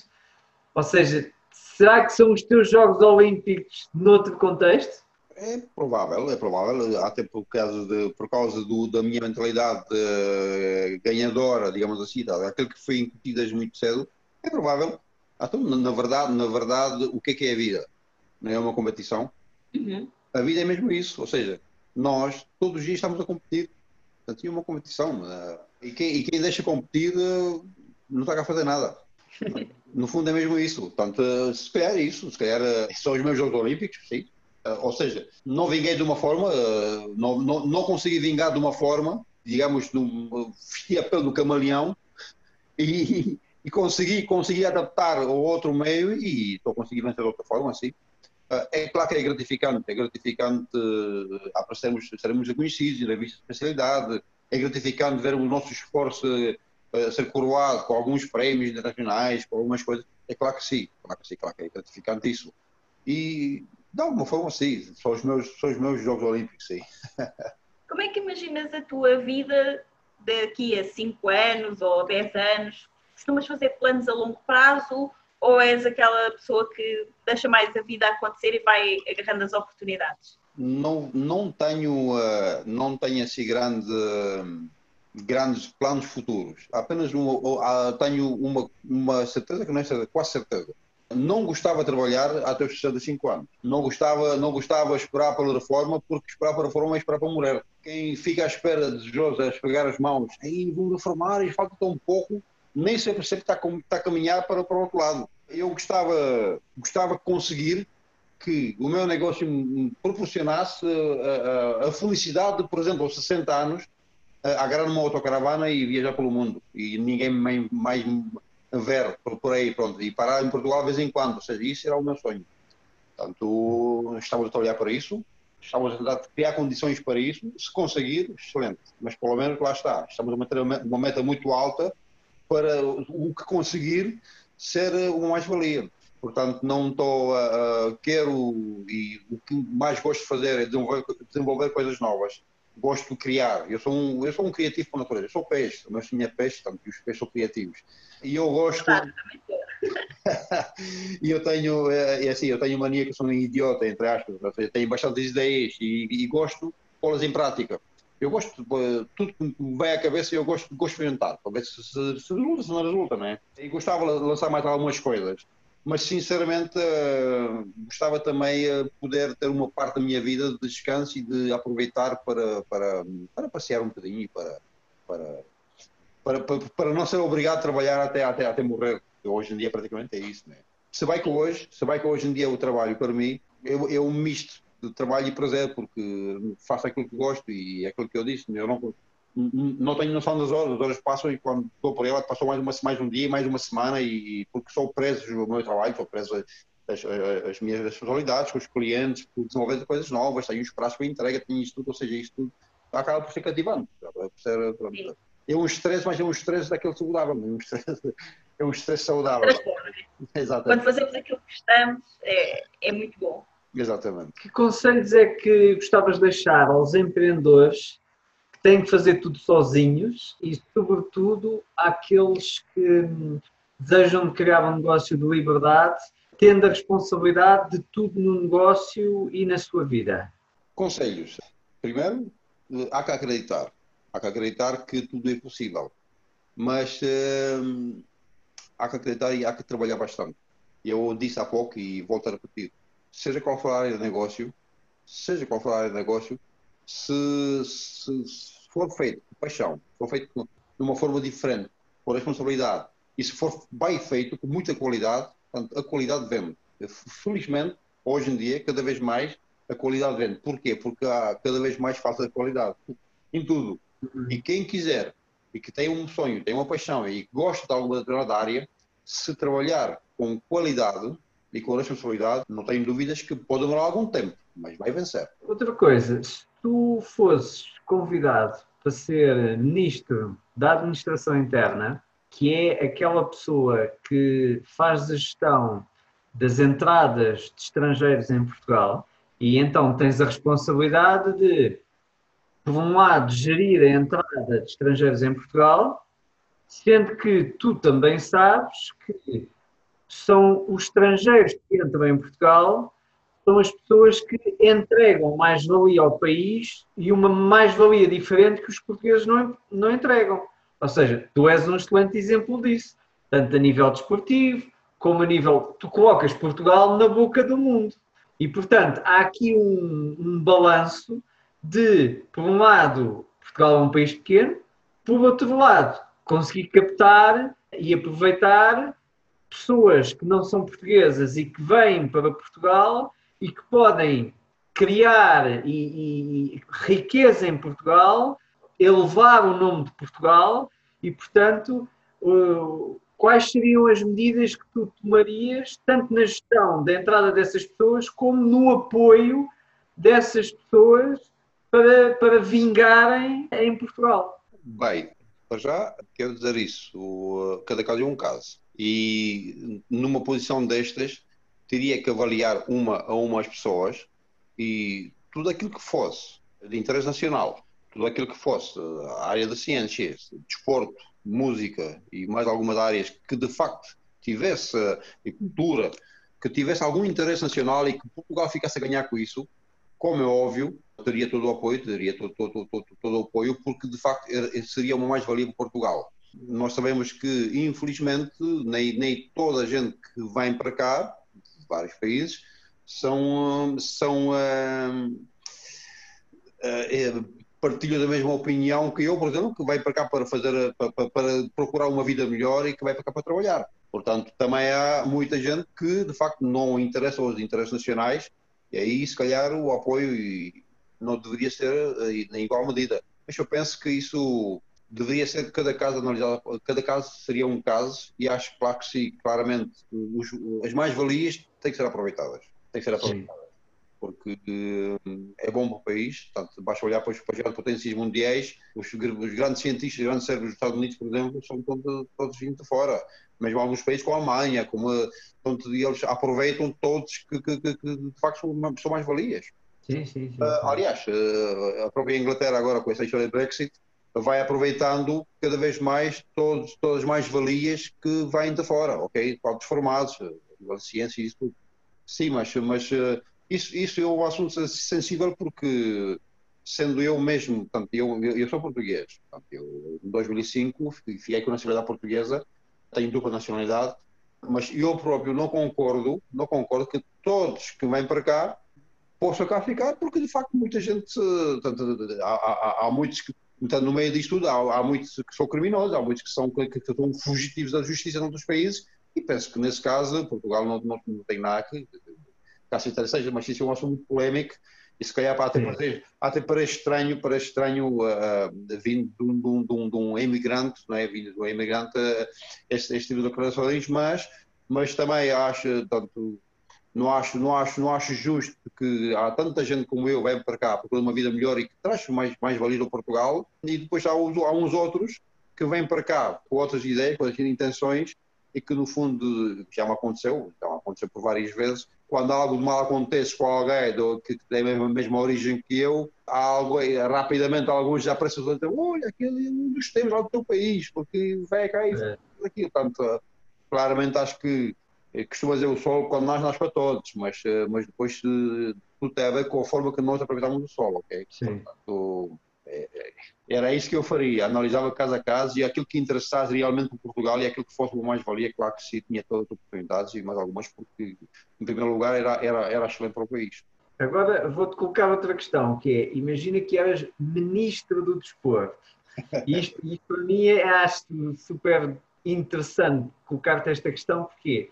Porque tu, há 25 anos atrás, vivias numa realidade esportiva que atualmente em Portugal ainda não há, nomeadamente a nível dos jovens, não é? Porque se nós queremos ter atletas de alto gabarito em altas modalidades, eles têm de ser construídos quando são crianças.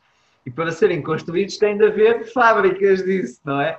E que na Roménia já existiam essas fábricas há 25 anos atrás, cá em Portugal ainda não existem. Se tu fosses ministro do desporto, o que é que tu farias? Isso é difícil, é difícil porque já eu não sou ministro do desporto. Pois uh, isso tudo tem a ver com, com. É uma questão de mentalidade.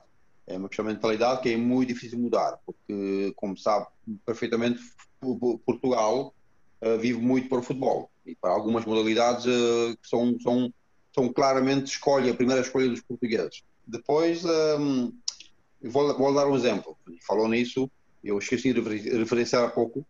A minha geração, portanto, eu nasci em 1973. E a minha geração, a primeira vez que entrei no, nas camadas jovens, as camadas jovens da seleção romena, era chamado o loto, chamava-se a seleção pré-olímpica, pré, nisso, pré-olímpica Barcelona 92. Portanto, eu, quando entrei para, nas camadas jovens, já era a geração de miúdos que iria representar a Roménia nos Jogos Olímpicos de Barcelona 92. Pois bem, eu fui um dos poucos que não fui. E isso magoou-me, porque a minha geração foi criada e evoluiu, e quando chegou à altura de 1991, substituiu, nós substituímos os, entre aspas, velhos que havia na seleção. Ou seja, o, o, aquilo, aquilo que foi, que, que, que Rominha investiu nas camadas jovens, de facto, deu certo. Porque, de facto, com o valor, com o valor provado, nós fizemos com, nós, nós fomos fazer competições com, com os velhos, digamos assim, da seleção e nós ganhamos e nós ganhamos o nosso direito de estar em Barcelona. E eu não fui, é verdade, fui suplente, mas os meus colegas todos da minha geração substituímos, ou seja, o intuito de investir numa geração para depois apresentar nos jogos deu frutos, está certo. Há, aqui em Portugal há muito, muito, muito, muito, muito a fazer. Já se vê alguma coisa, mas há muito, muito a fazer. Mas também é diferente porque são outras mentalidades, mesmo a nível de miúdos, hoje, eh, os miúdos é outra mentalidade. Eu, digamos assim, teria que, em primeiro lugar, tornar-se o desporto apetecível. Não é só pelo hum. facto que os miúdos, os miúdos veem o desporto como uma forma de ficar elegantes, de ficar apetitosos para as miúdas e, e as miúdas as miúdas e é assim, portanto, ter um corpo, ter um corpo bonito. Porque olham um bocado mais para a frente e se não for o futebol, vê que não tem condições para viver de desporto. Portanto, se, para termos uma cultura desportiva em Portugal diferente, teríamos que arranjar forma de se poder viver de desporto. E aí, se calhar, já havia outro interesse para os miúdos. Porque quem, quem é que me interessa hoje ter, ter condições para fazer desporto e desporto escolar, se os próprios miúdos não têm interesse, porquê? Porque o, o fazer desporto cansa, porque correr cansa, porque puxar, puxar eh, no ginásio cansa, e depois, uh, e depois é mais fácil estar no sofá agarrado ao, ao, Playstation, porque de facto não cansa, porque como sabe, o nosso primeiro inimigo é o nosso organismo, o nosso corpo. O nosso corpo, a gente quer de, de manhã acordar para ir correr, e o corpo pede cama porque é mais fácil estar na cama, e muitas vezes o corpo ganha, porque é, é uma luta interior. Mas se, aliado a essa luta interior, ainda haver ali um, uma cenourinha à frente, como, como costuma dizer, onde diz assim, ok, mas se fores atleta, podes viver e fazer carreira e, e chegar e fazer toda, toda uma carreira para a frente como atleta. Se calhar aí já é diferente, já se pode pensar no desporto de outra forma, como uma profissão, como o futebol é uma profissão, ou, ou seja, infelizmente o desporto amador em Portugal, claramente é impossível viver do desporto, exceto algumas exceções das modalidades olímpicas, onde os atletas com muito sacrifício conseguem fazer os mínimos para ir aos jogos, e aí sim já tem o apoio de uma bolsa olímpica anual, são ciclos de quatro anos que conseguem isso, excepto isso, é muito, muito, muito difícil, ou seja, há muito, muito, muito, muito a fazer, sobretudo tornar o desporto apetecível. Apetecível, isso é, fazer do desporto uma forma de viver, uma profissão. Que conselho é que gostarias de deixar a pessoas que têm, por exemplo, a nossa idade, mais de 40 anos, têm uma ideia, têm um sonho, mas têm receio que não dê certo, que ainda não colocaram em prática, às vezes já começam a pensar que talvez seja tarde, porque já têm mais de 40. Conselho é que gostarias de deixar a essas pessoas, para elas poderem viver o seu sonho e ter um negócio de liberdade? Eu penso que deixar de sonhar é morrer. Isso, claramente, o sonho manda a vida, isso comanda a vida. E eu, eu tenho 47 aos 40 anos de idade foi quando lancei a minha marca. A marca Gelu nasceu quando eu tinha 40. Pensasse que era tarde, era tarde, não estava, não estava, não estou hoje. Não quer dizer com isso que eu estou hoje super bem, estou excelente bem, mas estou, estou numa posição que eu gosto. E repara uma coisa, eu uh, abandonei uma posição, uma posição uh, confortável. Eu estava a trabalhar na aeronáutica, estava lá há 21 anos, estava no topo de carreira, estava, estava confortável porque, porque era dos, eh, já pertencia aos, aos móveis da casa, assim, era, era dos mais velhos na minha área, era respeitado lá como profissional, mas uh, e quis sair do meu cantinho de conforto, procurar algo diferente. Por que não? Penso que nunca se deve deixar de sonhar, mas uh, sempre, sempre os pés baixos na terra. Isso é fundamental, porque às vezes sonha-se muito e depois há grandes ilusões. Mas sempre que se tem um sonho, tenta pelo menos, pelo menos tenta pô-lo em prática não deixa passar. É, é, o meu conselho. Onde é que nós podemos encontrar, ou a GELU neste caso? Nós depois vamos colocar na descrição também do, do podcast, mas falaste tens um site, qual é o teu site? Nós, o nosso site é, é o www Gelo Carbon Creation, então a nossa marca na verdade é Gelo Carbon Creation, ok.com. Uhum pode vir, uh, quem quiser nos visitar, pode nos visitar em Alhandra, onde temos a nossa, a nossa empresa, a nossa fábrica, fica junto, mesmo, mesmo juntinhos bombeiros voluntários de Alhandra, é uma zona agradável, está a ser agora uh, requalificada, junto ao Tejo, ok? Pode nos, nos seguir na nossa página no Facebook e do Instagram, ok? Com o mesmo nome, Gelo Carbon Creation, e, e, e, e em algumas revistas de especialidade, esse mês, mês, por exemplo, agora, não sei se já saiu, mas sei que no mês de outubro vamos sair numa revista na Bélgica. Sim. Normalmente, como é que funciona? As revistas lá fora nos, nos, nos entram em contato, perguntam-nos se estamos interessados de, de eles nos de testarem e, e, publicar algum produto, pedimos para escolher o produto, depois mandamos para lá o produto que eles, que eles pediram, eles fazem os testes no terreno e tudo o resto, e depois uh, fazem a avaliação, fazem aquilo que acharam e falam sobre nós, e é isso. Se pudesses dizer uma frase que soubesses que todas as pessoas do mundo iriam ouvir, que frase seria essa e porquê? Uau, isso é, isso é, é terrível. Agora é hora de passar a tua mensagem. Mensagem que todas as pessoas do mundo tivessem a ouvir. Uma frase. Uh, não sei, não faço a mínima ideia. Não, não, tenho, não tenho assim uma. Isso ia ser uma mensagem muito forte. Uh, não sei, não sei, não sei, não sei talvez seria, seria uma frase mais virada mais, mais, mais para o ambiente tanto sofre com a nossa, com nossa, com nossa, com nossa negligência. Nós, nós estamos a destruir o planeta e então isso seria, seria uma mensagem de, de, de, de tenho cuidado que isso não dura para sempre, tenho cuidado que isso não é renovável, tenho cuidado que o planeta está, está a morrer, estamos a sufocar, estamos a matar o planeta.